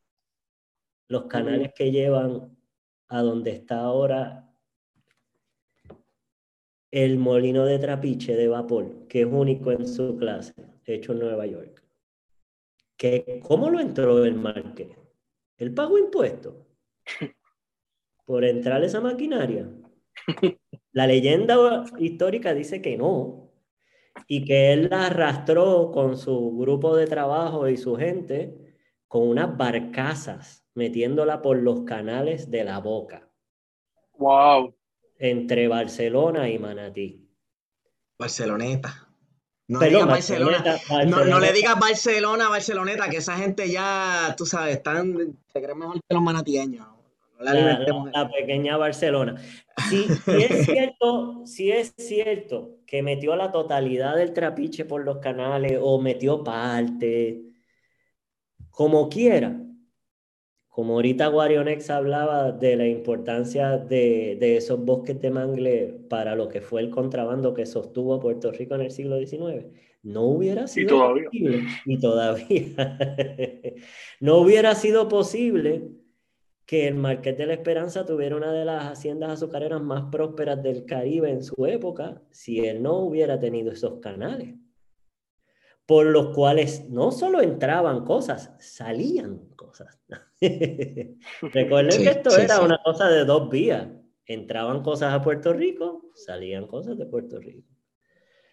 Así que estos, estos ecosistemas, además de esos servicios que nos han dado y nos siguen dando en la naturaleza son una parte súper importante de nuestro patrimonio y el, legado histórico de Puerto Rico. Eso, me hace recordar que eh, en una clase se mencionó, ¿verdad?, de que me parece que fue el campanario de la Catedral de Mayagüez, no se registró en, ningún, en ninguna aduana. Significa que cómo carajo llegó este campanario de la Catedral de Mayagüez a, Puerto Rico. Por contrabando. Un campanario. Gente, ese se repite en otras una campana, agarre una campana chiquita de hierro en la mano y cójale el peso. Son, toneladas. Imagínense una de Sí, son toneladas, son toneladas. Bueno, y, ocurrió con, con otros, ¿verdad? Con otras construcciones de la iglesia en que no hay registros en la aduana. Y una cosa, los españoles eran súper rígidos con esta cuestión de, de, tener datos, ¿verdad? De tener la información de qué entraba y de qué salía de la colonia. Y que ellos no tengan esos datos significa que de alguna manera validaron el sistema de contrabando como una forma de poder existir, ¿verdad? De poder eh, mantener la colonia a salvo y a flote.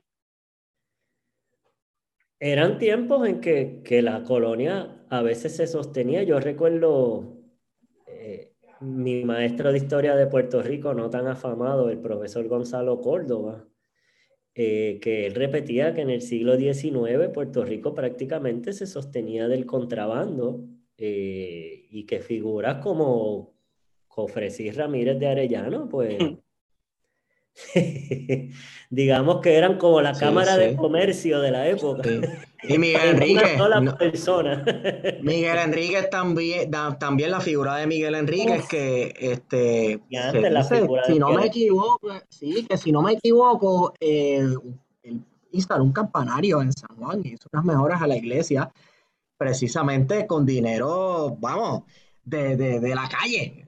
Era un títere benefactor de, de que las la iglesia se beneficiaba de su, ¿verdad? De su auspicio de, la piratería y la cuestión de los corsarios, y también la alta sociedad puertorriqueña. O sea, que esta isla por siglos sí ha estado a, la periferia, ¿verdad? Eh, y, en la frontera de estos grandes imperios, y entonces la gente que le toca, pues se las tiene que buscar moviendo y trayendo y sacando, pues contrabando de aquí. El siglo XXI no es la excepción.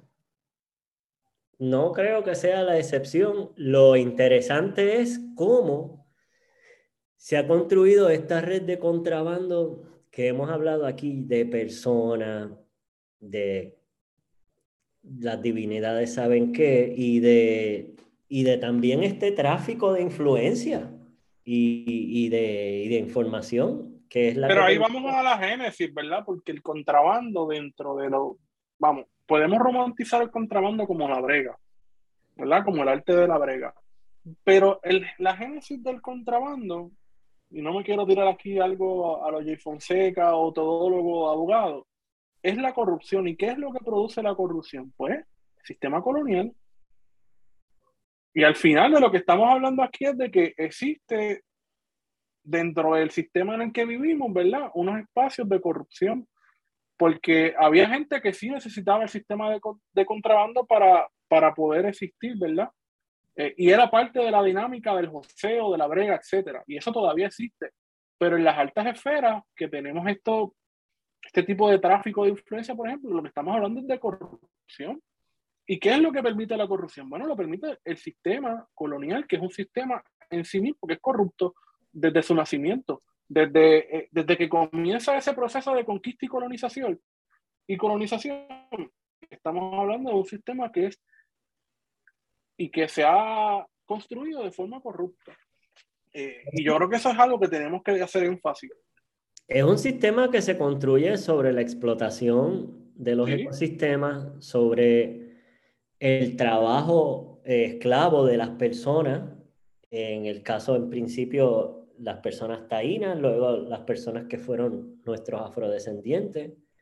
Eh, y, y esa, esa relación de colonialidad que nosotros tenemos con, con, la naturaleza es la misma también que hemos tenido entre nosotros, en ocasiones mucho más agresiva y mucho más violenta, pero, y lo menciono porque es lo que hablábamos ahorita, la transformación que debemos tener en el lenguaje cuando hablemos de ecosistemas y no de recursos naturales también tiene que pasar por cómo nos relacionamos con los sistemas naturales y una de las primeras maneras es con el lenguaje, ¿no? Y, y nosotros tratando de, de, que en el uso del lenguaje, pues nos integremos a los ecosistemas a los que pertenecemos y dejemos de, de tener esa relación utilitaria de explotación, de colonialidad con la naturaleza, que es la misma que entonces hemos repetido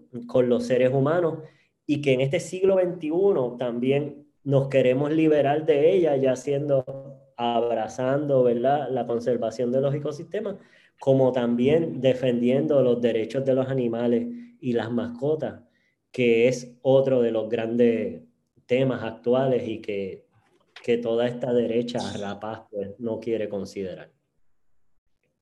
Sí, así es. Mira, y yo te quería preguntar, ¿verdad? Porque hablamos un poco del caso de, Cabo Rojo, pero ¿cómo, o sea, ¿cómo tú comparas el caso de Cabo Rojo con el caso de Rincón, donde también eh, se dio el caso de que personas allegadas a fortalezas fueron los que otorgaron ese permiso, ¿verdad? Y los que cabildearon abiertamente para que se otorgara el permiso de construcción. Específicamente se habla del hermano de Pedro Pierluisi como uno de los residentes o titulares de este condominio, eh, al que se le otorgó de forma ilegal un permiso para la construcción de una cerca en plena zona marítimo terrestre. Es lo que hablábamos ahorita ahí. Hay cierta prisa también en, en este, en esta élite eh, que regenta la colonia. Hay como una prisa eh, ahorita tú mencionaste que muchas de las personas que estaban entrando a, especular y a gentrificar en Joyuda son puertorriqueños y es por esa prisa que tienen de, de ellos entrar en esta carrera. Esto, cuando se abre la especulación es como un pistoletazo, todo el mundo lo oye y salen corriendo y nadie mira hacia dónde es que va la carrera, todo el mundo está corriendo hacia el frente. Y los puertorriqueños se han unido a esto, personas puertorriqueñas, con la esperanza o de que en tres o cuatro años, cinco años, le venden a un cripto loco o, o ¿verdad? Un, un, libertario de estos eh, furibundos, un trailer en la playa que es totalmente ilegal, pero como mi, mi loco viene de Montana y en su cabrona vida ha tenido una playa como Joyuda, con un callo al frente, pues queda bruto, te compró la propiedad, aunque no le pertenezca al que se la compraste. O si es lo que estamos empezando a ver por las sospechas y por rumores, hasta por declaraciones de funcionarios que lo dijo el propio Machargo, si es que en estos lugares se está traficando con qué? Con drogas, con personas, con las dos cosas. Eh, recordemos que estas cosas no, no están separadas. El tráfico humano, el tráfico de drogas, el tráfico de armas, son, están casi siempre relacionados unos con otros y son, son actividades ilícitas económicas que se alimentan unos a otros, ¿no? Este, sin el narcotráfico no existe la industria de armas y sin la industria de armas no existe la del narcotráfico. Así tampoco sería posible la trata de personas sin una industria ilegal de armas, ¿no? Así que todas estas actividades ilícitas están relacionadas y lo que sorprende esta vez es que, como señalábamos ahorita, en algunos lugares esa actividad turística es intensa, robusta, evidente, ¿no? Pero hay otros lugares en donde esa presencia no es tan grande, no hay un volumen de visitantes tan grande. Sin embargo, hay esta plétora, ¿verdad? Esta abundancia de todas estas eh, alquileres a corto plazo, muchos de ellos reservados por mucho tiempo. ¿Para qué tipo de actividades? Pues no necesariamente son vacacionales, ¿verdad? Pero no sabemos, no, no sabemos lo que... eso está tan nebuloso, eso está tan nebuloso y más cuando los otros días se publicó una noticia de una gente que traficaba este, drogas y armas y cuantas cosas y utilizaban los Airbnbs para guardar todo su equipaje de trasiego.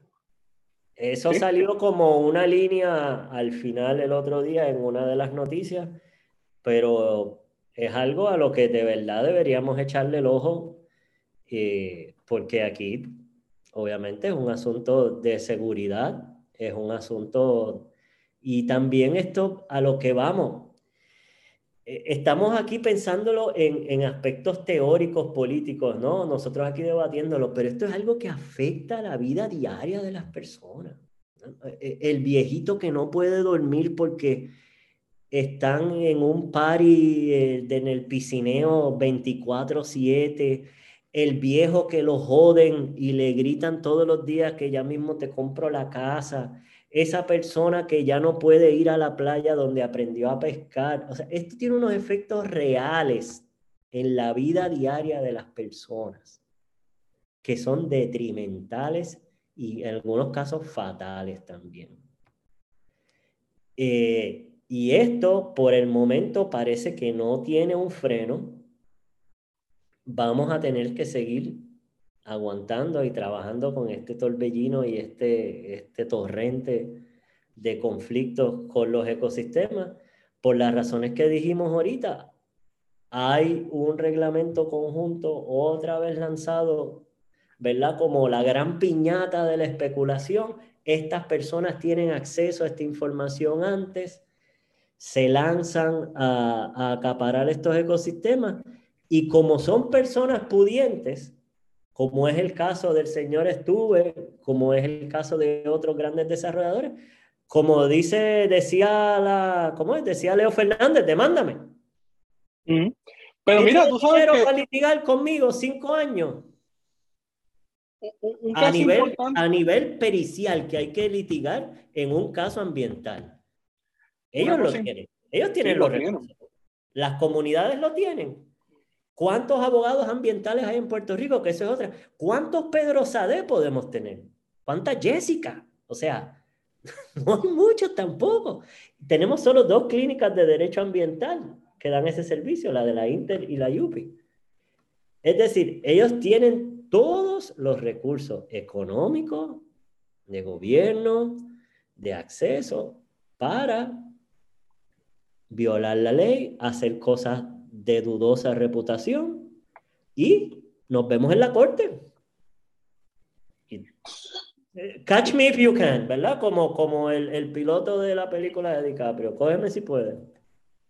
Yo quería mencionar una cosa que me parece que también es importante, que es que aparte del propósito para Puerto Rico, como ha estado circulando recientemente en el plan entre comillas, plan de desarrollo económico de Manuel Sidre. La oficina de gerencia y permisos, ¿a qué departamento está escrito? ¿Es una oficina independiente? ¿O es una oficina dependiente a un departamento? ¿Cuál es esa oficina? ¿Cuál es ese departamento? ¿Acaso no es el Departamento de Desarrollo Económico que dirige Manuel Sidre? Sabes, aquí hay una, relación directa, ¿verdad? Con lo que hemos visto de política pública en cuanto al desarrollo económico en entre, comillas, desarrollo económico. Y lo que hemos estado viendo a lo largo y ancho de nuestras costas, ¿verdad? De que esta oficina, muchas veces saltándose incluso al Departamento de Recursos Naturales, y con esto del permiso único y con toda esta mierda de que hay que simplificar la otorgación de los permisos, porque mientras más rápido tú otorgues un permiso, más desarrollo va a haber en Puerto Rico. Eh, en la que se saltan, por ejemplo, en las declaratorias de impacto ambiental. Eh, esa es la política pública de Puerto Rico, auspiciar este tipo de destrucción eh, de ecosistemas a lo largo y ancho de las costas de Puerto Rico. es el señor Manuel Sidre uno de los responsables de esto, ¿sabes?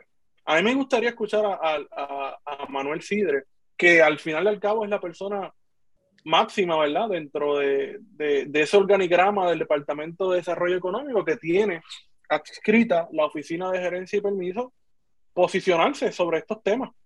Porque lo que escuchamos constantemente de Manuel Sidre son boberías, ¿verdad? Clichés, bullet point, eh, palabras bien lindas que si eh, el ecosistema en términos económicos, ¿verdad? Que si resiliencia, que si desarrollo, pero nunca escuchamos nada concreto, nunca escuchamos una oración completa o una posición del gobierno en torno a lo que está sucediendo, por ejemplo, en Rincón, donde todavía la comunidad ha estado allí resistiendo a la construcción de una verja, ¿verdad? En la zona marítimo terrestre. O en el caso de Joyuda, ¿verdad? O en el caso de Isabela, por ejemplo, que hay una destrucción constante de humedales. Eh, y estamos hablando de algo que está sucediendo ahora, ¿verdad? Nunca hemos escuchado al señor Manuel Sidre posicionarse sobre eso. Al contrario, lo que podemos entender es que el señor Manuel Sidre, como sus antecesores, auspician este tipo de desarrollo, ¿verdad? Porque al final se trata de una lucha con, ideológica, una lucha contra personas que son ambientalistas. Lo mismo se decía, por ejemplo, eh, cuando se construyó Paseo Caribe, que hubo una oposición grandísima y se criminalizó y se antagonizó a personas como Tito Kayak, por ejemplo, eh, que eran opositores al desarrollo económico de Puerto Rico. Lo mismo se dice hoy en día, de que es que las personas se están oponiendo al desarrollo económico. Pues a mí me gustaría escuchar, ¿verdad?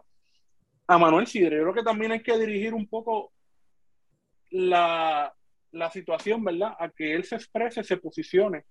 Porque ciertamente desde ahí se está haciendo política pública y no es una política pública favorable para el medio ambiente. El, esto que tú señalas es importante porque el neoliberalismo ha sido bien exitoso en, en cambiar toda una lógica que había, por ejemplo, vamos a hablar del caso concreto del gobierno de Puerto Rico, para la toma de este tipo de decisión que requiere manejo de ecosistemas, planificación urbana, eh, y manejo de, de, de, otros, del aire, del agua, etc. Y eh, muchas de estas decisiones se tomaban en, en, en, en, acción colegiada entre la Junta de Planificación, el Departamento de Recursos Naturales y la Junta de Calidad Ambiental.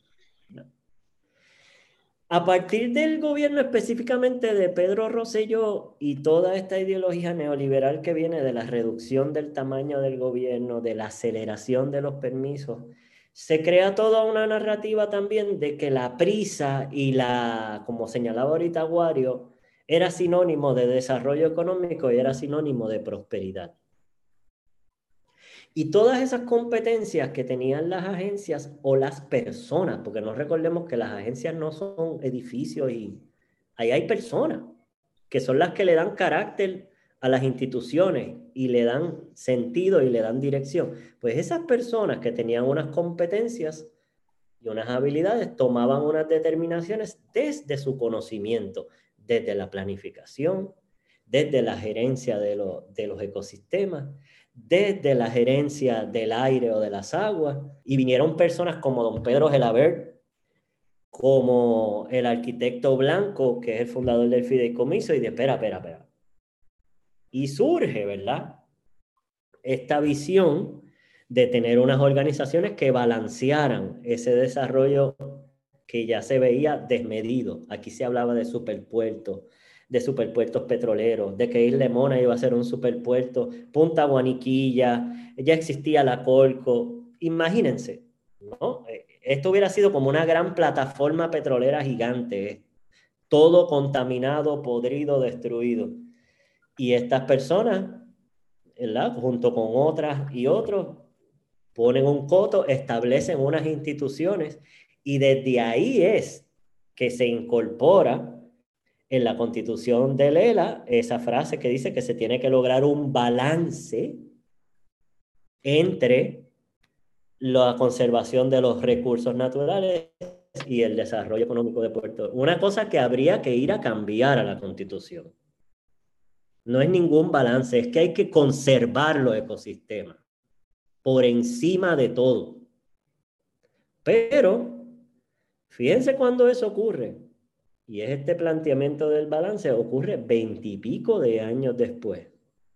Y aún así, 50 años de esos veintipico de años después de la fundación de Lela, todavía andamos con las mismas excusas de que se detiene el desarrollo económico, de que el progreso de Puerto Rico se detiene, cuando es todo lo contrario, y esto lo pueden consultar con el arquitecto Pedro Cardona Roy, en los lugares donde hay regulación transparente y clara, con sus planes de ordenamiento de terreno, con sus reglamentaciones para eh, eh, conservar los servicios de los ecosistemas. En esos lugares el desarrollo económico es óptimo. Mejor. Acá aunque no lo quieran ver, porque así es la, la testarudez de la riqueza y el clasismo, ellos están perdiendo dinero. ¿O cuánto hay que pagarle a los abogados litigantes que están yendo a defender estuve de los grupos comunitarios? Eso cuesta dinero, mucho dinero. En vez de hacer un desarrollo transparente, bien estructurado, siguiendo las reglas y las leyes, y tienes tu desarrollo y empiezas a hacer chavo y a recuperar la inversión, si es que la tienes que recuperar. Pero no vas a estar cinco meses litigando con Pedro Sade, con Jessica Rodríguez en la Intel. Pero, no sé, la testarudez, el, el clasismo, la, la impunidad con la que toda esta clase colonial ha actuado, como dijo Warionex, esto lleva siglos también. Pensemos que esto es una mentalidad que la élite boricua tiene embricada hace siglos. Sí. ¿eh? De, que, de que esta es su finca. ¿verdad? Y que nosotros, las personas que crecimos aquí, fuimos sus personas esclavizadas, algunos de ellos los afropuertorriqueños, luego, ¿verdad? El peón de la libreta. Y tienen esa visión Todavía si los oímos como el señor Sidre, defendiendo que el desarrollo económico de Puerto Rico es porque aquí no se le paga 200 mil a un ingeniero aeroespacial y se le paga 75 mil. Y no se le cae la cara de vergüenza de decir eso. Es una cuestión ideológica. Pues es, una cuestión ideológica que nadie lo quiere abordar desde el punto de vista ideológico. Y estos son, yo hasta lo conozco de primera mano. Mi esposa fue a solicitar un trabajo en una empresa de comunicaciones de aeronáutica. Es más, voy a decir el nombre, Honeywell. Le pagaban 35 mil, 40 mil pesos. Una persona que tiene una licencia, tiene más de 20 años de experiencia, tiene un título universitario y que en Estados Unidos empezaría ganándose 75, 65 mil. Ah, bueno, pues aquí yo vengo y le, y le meto 35 y 45 y no solo va a ser la relacionista, tiene que hacerme las redes sociales, las cartas, el email blast, eh, diseñarme arte gráfico, hacerme post de Facebook. Cuando tú vienes a ver, tú eres el departamento de comunicaciones por 30 mil pesos. Y, no te quejes. Y, no te y este es el modelo de desarrollo de dependencia que nosotros tenemos que, pues, de alguna manera con estos funcionarios bajar la cabeza y, tirarnos el don Eleuterio. Thank you, thank you. Tú sabes, wow, sí, soy ingeniero aeroespacial y soy un mamón que me gano una tercera parte de lo que me ganaría en España o en, o en Estados Unidos o en Canadá, pero trabajo para Honeywell. Eh, y entonces esto no lo repiten todos los días, todos los días, todos los días, todos los días, todos los días. Los medios nos repiten esto todos los días, todos los días, todos los días. 14, 12 horas. El echapalantismo, los abogados sobre lo posible. Todos los días hay abogados en los medios hablándonos de, de, de porque ustedes son pobres. Que muchos de ustedes se quejan. O tenemos estos doctores que un día cogían guagua y hoy día son cardiólogos y le dicen a la gente que coja guagua cuando no hay guagua. Y es toda también esta cosa de una clase que está como totalmente alienada de la realidad del país. Bueno, porque mucha de esa clase, ¿verdad? De esa clase dominante hoy en día, ¿de dónde proviene? cuando uno se pone a hacer investigaciones, no solamente por los apellidos, sino por el nivel socioeconómico, sus descendientes eran latifundistas, gente con dinero, ¿verdad? Que las familias en ese momento, en vez de mantenerlos quizás en el, en el negocio familiar de la siembra de caña de la caficultura o de otros frutos, los enviaron a estudiar a universidades en los Estados Unidos y regresaron a Puerto Rico a creerse, olvídate, y son la gente que ha mantenido, ¿verdad? Y ejerce el poder, ¿verdad? Que son parte de esa gran élite de personas blancas en su mayoría, son todas blancas. Eh, muchos de ellos abogados, otros ingenieros, clases médicas, ¿verdad? Pero que si tú buscas sus orígenes, sus orígenes son esos, ¿verdad? Eh, gente cuya familia hizo su capital a través de la agricultura, eh, que eran la gente que estaba posicionada con el Partido Republicano o con el Partido Liberal, ¿sabes? Aquí no le podemos dar tantas vueltas a la novia, estamos hablando de la misma gente de siempre, que se posicionó en unos momentos dados, ¿verdad? Eh, con unas posiciones de estatus determinadas de acuerdo a los intereses económicos del momento. y es lo que vemos todavía hoy. En el caso, por ejemplo, de Sidre, pues no, no es ese caso específico, ¿verdad? Porque Sidre tiene una, una, historia totalmente distinta, ¿verdad? tiene una vinculación directa con Cuba, eh, como muchas otras gente de esa élite dominante en Puerto Rico, ¿verdad? Que viene producto, ¿verdad? Eh, de la situación del 59 que ha llegado a Puerto Rico y se establecieron en Puerto Rico y han hecho su capital en Puerto Rico eh, y forman parte de esa élite dominante que controla no solamente áreas económicas, sino también los medios de comunicación. Eh, así que yo creo que también ese análisis de clase de la élite me parece que también es importante para poder entender un poco lo que está pasando, porque eso contrasta, por ejemplo, quizás con los New Rich, como puede ser el caso de Sánchez Loperena. Eh, y de otra, otro tipo de personas, ¿verdad? Que han estado adquiriendo propiedades y que forman parte de esa nueva clase de ricos gente que vino de abajo y que por sus andanzas político-partidistas lograron acumular algún tipo de capital y han ido adquiriendo propiedades para seguir aumentando ese capital y de alguna manera tiene una influencia política que le da cierto poder, ¿verdad? Eh, pero ese análisis de clase yo creo que tenemos que hacerlo. Recordemos, por ejemplo, que históricamente, ¿verdad? Y, esto que tú mencionaste ahorita, Wario, hay unas familias de estas que hicieron su capital de la agricultura, y voy a mencionar algunas de ellas en entornos más urbanos ahora para que son más reconocibles.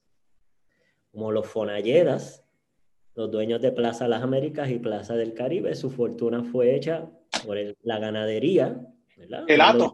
De tres monjitas y Atos, que luego esos Atos se urbanizaron o se expropiaron por el gobierno de Puerto Rico para construir grandes autopistas y carreteras como es el caso de la PR52 y como es el caso de muchas urbanizaciones que hay alrededor de Plaza Las Mira, aquí se habla mucho, por ejemplo, de la ley de tierra, ¿verdad? Y de la reforma agraria que hizo eh, el senador Luis Muñoz Marín, ¿verdad? En la época de la gobernación de Redford Mira, la reforma agraria y la, y la ley de tierra que creó la autoridad de tierra no fue otra cosa que un mecanismo de ley que utilizó el gobierno de Puerto Rico para compensar las expropiaciones forzosas que hizo el ejército de los Estados Unidos, específicamente en lugares como Vieques y en lugares como Reimi, en Aguadilla, ¿verdad? Eh, el desaparecido pueblo de San Antonio de Aguadilla. Eh, y esas expropiaciones, ¿a quién que beneficiaron? Rupert Rhodes. Rupert Rhodes. ¿A quién beneficiaron? Beneficiaron a los dueños de fincas de azúcar ¿verdad? A los centralistas. ¿Por qué? Porque en ese momento dado, en la década de 1940, ya se sabía que la industria azucarera no iba para ningún lado. Y el gobierno de Puerto Rico decidió beneficiar a todos esos centralistas. ¿Quién era uno de esos centralistas? Adivinen quién era. Pues el primer gobernador puertorriqueño. Jesús, Jesús Toribio de Piñero, ¿verdad? Jesús Toribio Piñero era un centralista. Y toda, si uno se pone a mirar bien con detenimiento ese proceso de la reforma agraria que se ha romantizado mucho desde la visión muñozista, pues fue un proceso para beneficiar a una clase económica específica. Y otras de estas familias, como señalaba ahorita, además de los centralistas, fueron estas familias ganaderas que también... Los Nevares. Los Nevares, que es la familia de la madre del exgobernador Ricardo Rosselló, que fueron dueños de Suiza Dairy antes de venderse al Grupo Gloria de Perú, y son los que desarrollaron Villanevares, Ustedes hagan memoria y van a encontrar un montón de urbanizaciones con apellidos que pueden enlazar con familias de abolengo de Puerto Rico. Así es Villanevares, así es el área de San Patricio, que era Caparra de Iri. Así es Plaza del Norte entre Atillo y Arecibo, que yo creo que hasta el sol de hoy todavía desde el parking se ven vacas. Yo creo que ahí sí todavía. se ve ese ambiente de frontera. Pero estas familias pasaron de ser familias ganaderas, ¿verdad? Que también hay que tener en mente que ser una familia ganadera no es lo mismo que ser una familia centralista o cafetalera. Correcto. Enriquecerse con el ganado es ligeramente más fácil, ¿verdad? Requiere de una mano de obra menor, este, eh, tienen más terreno también, o sea, tenían unas ventajas que al, al ocurrir ese cambio, ese movimiento de las placas tectónicas del que habla Aguario con la industrialización rápida, ellos encajaron rápidamente en el nuevo modelo de desarrollo económico, hicieron Villanevares, hicieron urbanización Roosevelt, hicieron San Patricio, hicieron los centros comerciales, es decir, que pasaron a formar parte de la élite que forjó. Ese Puerto Rico de Lela que tanto ha mitologizado eh, el Partido Popular y que se pasa desconstruyendo Eduardo Lado y ahora Néstor Luprey. Pero esa familia, ¿verdad? Hubo un cambio, bueno, lo que se, siempre se ha hablado, que dice Guario, más cosmético, ¿verdad? Eh, el ELA tuvo mucho de mediático, porque Muñoz era una persona bien mediática. Eh, bueno, y utilizó todos los instrumentos ideológicos, ¿verdad?, para poder transmitir los supuestos logros eh, materiales del Estado Libre Asociado. Que por eso es que todavía hoy, esa imagen, ¿verdad? Porque aquí estamos hablando de imágenes que todavía están vivas en nuestros abuelos, ¿verdad? En nuestros familiares, de que Muñoz le puso zapatos a las personas, de que aquí se transformó de un día para otro. Y ciertamente, quizás las personas de esa época pudieron creerse eso. No todos, ¿verdad? Porque hubo cuestionamientos en ese momento, en la década de los 50, en que se da operación manos a la obra, de que ese modelo económico era un modelo fallido desde el principio, pero las personas vieron una transformación, entre comillas, ¿verdad? De su realidad material, las urbanizaciones como Puerto Nuevo, que fue uno de los grandes proyectos de desarrollo urbano en esa época que coincide precisamente eh, con los terrenos de, del área de Puerto Nuevo, ¿verdad? Donde estaban los nevares, eh, que eventualmente también se construye lo que es Plaza Las Américas. Eh, pero ciertamente es eso, ¿verdad? Son las imágenes que todavía están presentes y que se han transmitido de generación en generación. Y eso es una cosa bien cabrona de cómo el ELA ideológicamente ha podido mantenerse vivo porque todavía tú escuchas gente joven defender este proyecto y que se han tragado toda la propaganda, está cabrón.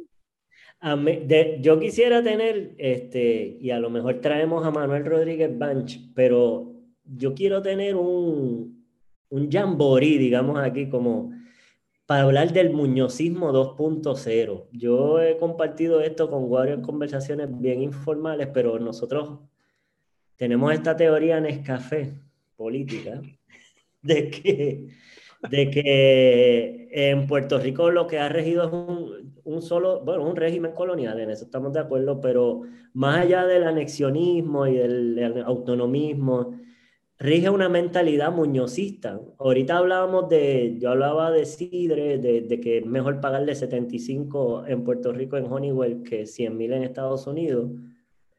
Eh, pues eso es una imagen muñozista, ¿verdad? Eso es lo que Muñoz vendía.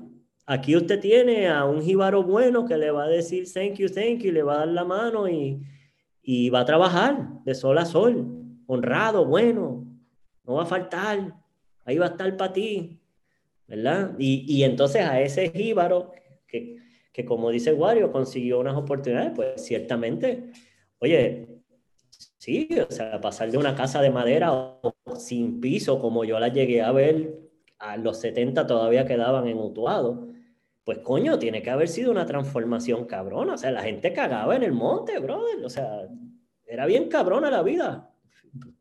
Pero aparte de eso, nunca se crearon las condiciones para que la gente por sus propios medios saliera de esa situación, sino que se creaba una relación nueva de dependencia, distinta, más fulgurante, más bonita, eh, con mejores casas, con... pero seguía siendo esa relación de dependencia y ahí está el trabajador agradeciéndole, ¿verdad? Ese inversionista extranjero. Y esta es la ideología que todavía tienen amigos como Jay Fonseca. O sea, que aparte de que puedan ser del Proyecto Dignidad o del Partido No Progresista, pueden ser autonomistas, pero lo que, esa mentalidad muñozista, que es la que crea este, este Goya, como le dice Eduardo Lado, ese disparate, es que no hay otra manera de decirlo, porque lo es, eh, en el que todos de alguna manera colectiva creímos y, y, y, nos transformó en otra relación de dependencia, distinta, sí, a la que había en los 40, ¿verdad? Se acabó el bagazo, se acabó el tiempo muerto, etcétera, pero ahora tenemos otros tiempos muertos también, ¿verdad? Porque las relaciones entre la colonia y la metrópoli, la economía está en función de la metrópoli, nunca en función de la colonia. Y quien crea lo contrario es un pobre ingenuo. Eso es, ha sido así en la historia todo el tiempo. Así que eso, eso sí hubo una transformación, pero la, la, la estructura, ¿verdad? Todo, todo el andamiaje sigue en pie de ese muñozismo 2.0 que ahora lo seguimos traduciendo, pues antes era los que venían a poner la fábrica de zapatos de fomento, pues ahora le agradecemos a Brock Pierce que hizo un muelle rosita, este, o le agradecemos al otro que, no sé, que pintó unas aceras azules.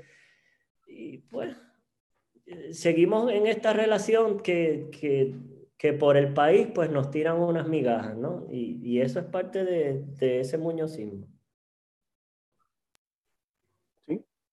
Eh, eh, y, y, es un muñozismo que actúa como partido único, que yo creo que ese es el otro fenómeno político interesante aquí, eh, que tenemos que profundizar, ¿verdad? En términos teóricos, porque aquí se, se trata, como tú dices, ¿verdad? Del consenso generalizado que existe. Eh, tanto PNP como populares, Proyecto Dignidad, ¿verdad? En defender ese proyecto ideológico de, del Estado Libre Asociado.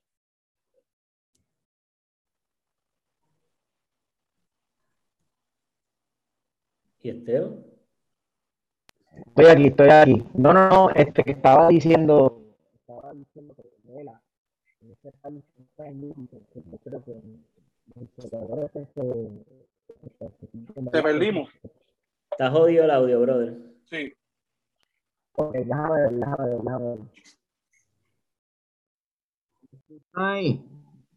Sí. Ahora. Sí. Ok.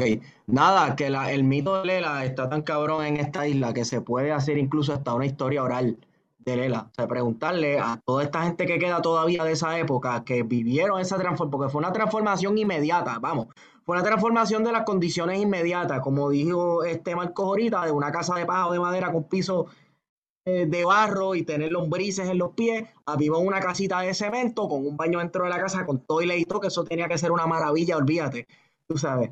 Eh, imagínate en el primer mundo, vivir en el primer mundo y perderse esto. claro, cómo esa gente percibió y vio y aún todavía lo percibe, ¿verdad? Esa transformación casi como un milagro político-económico. Yo creo que se puede hacer una excelentísima historia oral, una serie de entrevistas y publicarlas en un libro, porque de verdad que es como leer un, cuento de fantasía, o es leer el cuento de un milagro político. Y mira, el mejor, ejemplo de eso es Sidney Mitch, con el caso Trabajador de la Caña, que es un trabajo antropológico buenísimo, ¿verdad? Para poder entender la transformación de Puerto Rico desde la década de 1930, el 40 y el 50, eh, en la que este trabajador de la caña ve, ve la transformación de él como socialista a convertirse en popular. ¿Verdad? Eh, pero no, bueno, pero. Al de abajo. ¿Verdad? Ve la transformación de Puerto Rico en las manos de Muñoz Marín. Y, obviamente es un trabajo antropológico, ¿verdad? Estar antropólogo allí, en la época en la que los antropólogos vivían, convivían con la familia y observaba y vio la transformación de una persona que tenía serios problemas de alcoholismo, por ejemplo, eh, que era católica y de momento se convierte al protestantismo, ¿verdad? Porque eso también es uno de los fenómenos que ocurre a partir del Estado Libre Asociado, que ya había comenzado, ¿verdad?, en el proceso de americanización, pero a partir de los años 50 uno va a comenzar a ver la penetración. Comenzó antes, pero uno antes de la invasión aquí habían, aquí habían misioneros también. Sí. sí, pero fíjense, fíjense cómo funcionó esta americanización a través de la religión, que muchos católicos se convirtieron al protestantismo y eh, miras cómo hablaban del trabajador puertorriqueño y el trabajador puertorriqueño era casi un oxímoron, porque todo el mundo decía que los boricuas eran unos holgazanes y unos vagos, incluso los americanos en el 98 decían eso también, que lo que nos gustaba era la fiesta. A lo que puertorriqueño lo que pasa es que no era pendejo y se las buscaba por el lado y en vez de trabajar por un negrero cabrón se las buscaba él. ¿verdad? Había un estilo de vida que no era, no era capitalista y una ética de trabajo no protestante, ¿verdad? Cuando ya comienzan a llegar todos estos procesos de, americanización y de que la gente convertirse el protestantismo que describe este Samuel Silva Gotay en sus trabajos, pues ya tú ves cómo entonces el puertorriqueño ve la cuestión y el proyecto de Lela se, pasa y se cimenta, ¿verdad? Parte de esa mitología, el puertorriqueño es trabajador, el puertorriqueño es el trabajo honrado, pero en realidad lo que, lo que te está hablando entre líneas es de la explotación del puertorriqueño. El puertorriqueño se le puede explotar y lo va a hacer porque te va, te va a dar gracias por tu explotarlo ahí. Y hay algo que tú señalas, Esteban, que es bien importante en el caso de, de, la, de las denominaciones protestantes históricas en Puerto Rico y, y hasta las recientes, ¿verdad? Las INC y todas estas cosas. Es que también es algo que fallamos en entender que estas comunidades le han dado otra vez lo que es el significado de la palabra iglesia, que es comunidad. Eh, muchas veces estas denominaciones le brindan esos servicios que precisamente dejó de dar el Estado, como educación, salud de los viejos, alimentación, entretenimiento, que no nos guste son otras cosas, pero sí hacen actividades. Es decir, que, que los servicios que se supone que dé el Estado para que las personas se sientan en sociedad, en comunidad y en armonía, pues los da las iglesias. Y históricamente también ha sido así, eh, ¿verdad? Guste o no las posturas de algunas de estas denominaciones, pero quien da la gran mano en los huracanes también son las iglesias, por el alcance que ellos tienen. así. De, llegar al, al barrio Pelleja en Adjunta, donde yo fui a llevar agua y me llevaron los metodistas, porque allá hay un reverendo, hay esta hermana que, que trabaja de sol a sol con la iglesia. Es decir, que, que ellos ocuparon un espacio que antes ocupaba o el Estado o las organizaciones políticas. Lo digo porque es bien importante el caso de Tazo porque es como, tú lo trajiste como un case study, ¿no? Es un tipo que era socialista, ¿no? sus ideas cambian y ya su sentido de comunidad no está en los compañeros socialistas ¿no? del gremio, está en la iglesia.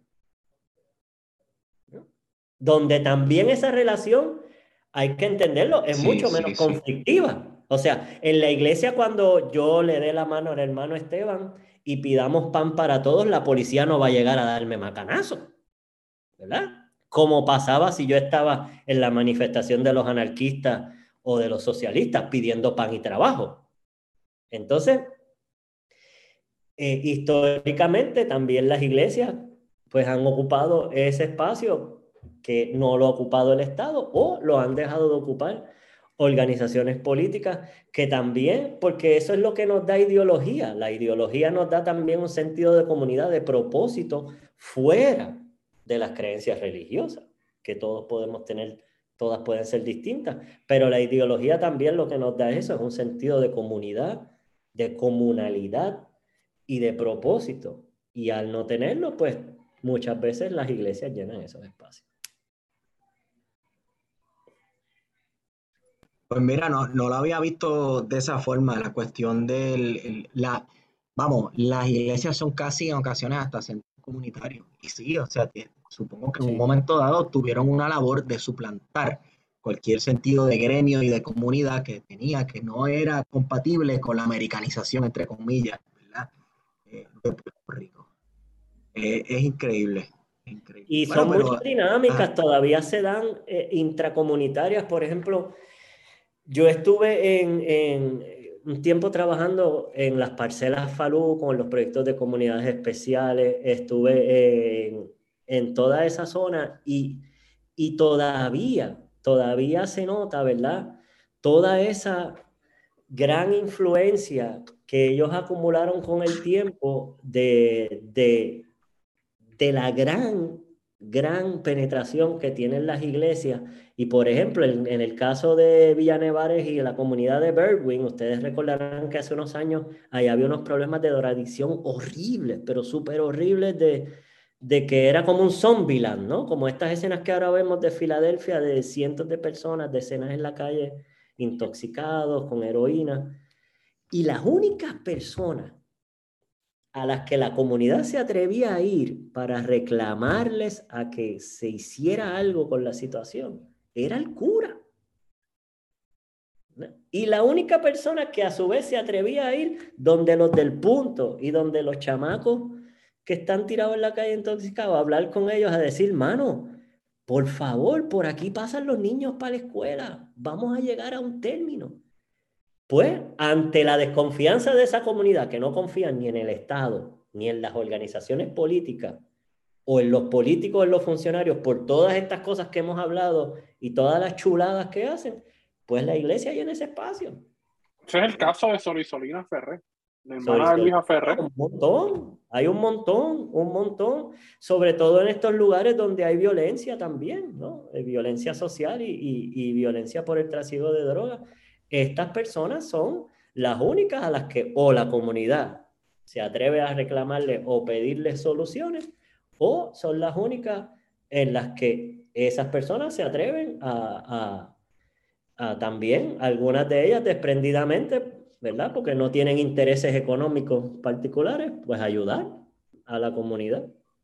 Pero es una realidad histórica, ¿verdad? y eh, y, en ese sentido también lo que hablamos ahorita, cuando ha ocurrido los desastres naturales, pues automáticamente esos lugares se convierten en, en centros de, de reunión, de, de, de, reconstrucción del país. Y yo creo que ha sido así históricamente, ¿no? Y, y todavía va a seguir siendo así por el momento. Hasta que también esa es la importancia de crear una sociedad laica, cívica, sólida, ¿verdad? No es en detrimento de las creencias de los demás, todo lo contrario, es para que haya ese ambiente de tolerancia y de respeto que se tiene que tener una sociedad laica sólida, robusta, con una gran educación para que todas las personas que quieran practicar todos sus credos religiosos lo hagan en amplitud de condiciones, en igualdad de condiciones, sin imposiciones. En el momento en que empiezan las imposiciones y los ejemplos históricos podemos hacer 17 mil episodios de podcast. Cuando esas consideraciones pasan a primer plano, todo se va a la mierda. ¿Verdad? Eh,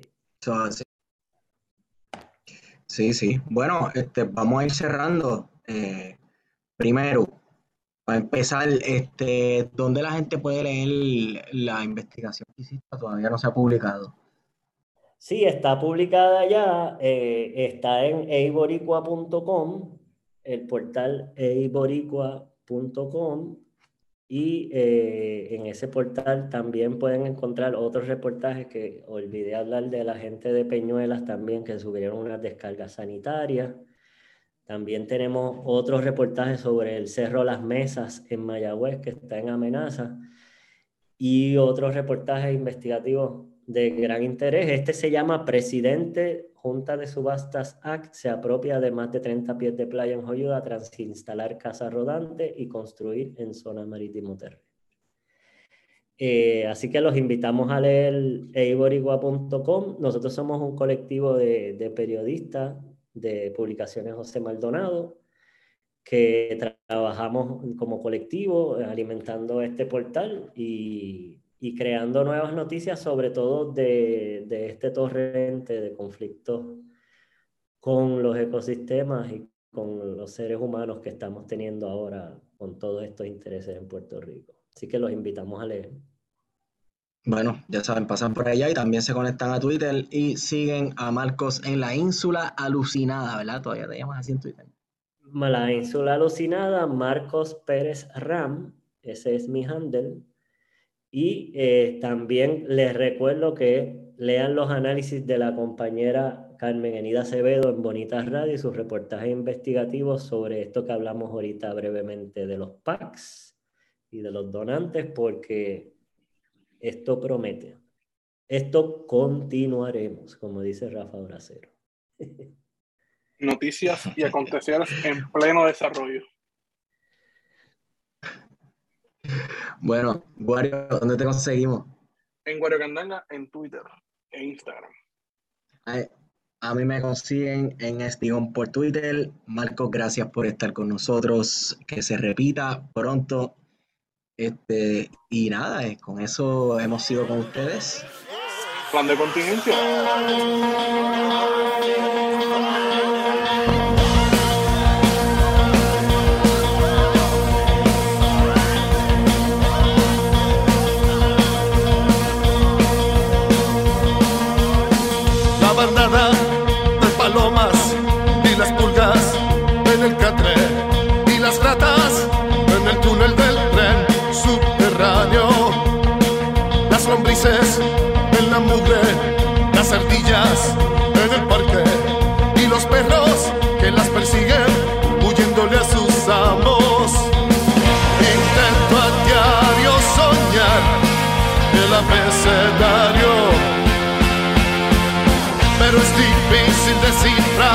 Murmullo de las voces en el matorral. Intento a diario soñar el abecedario,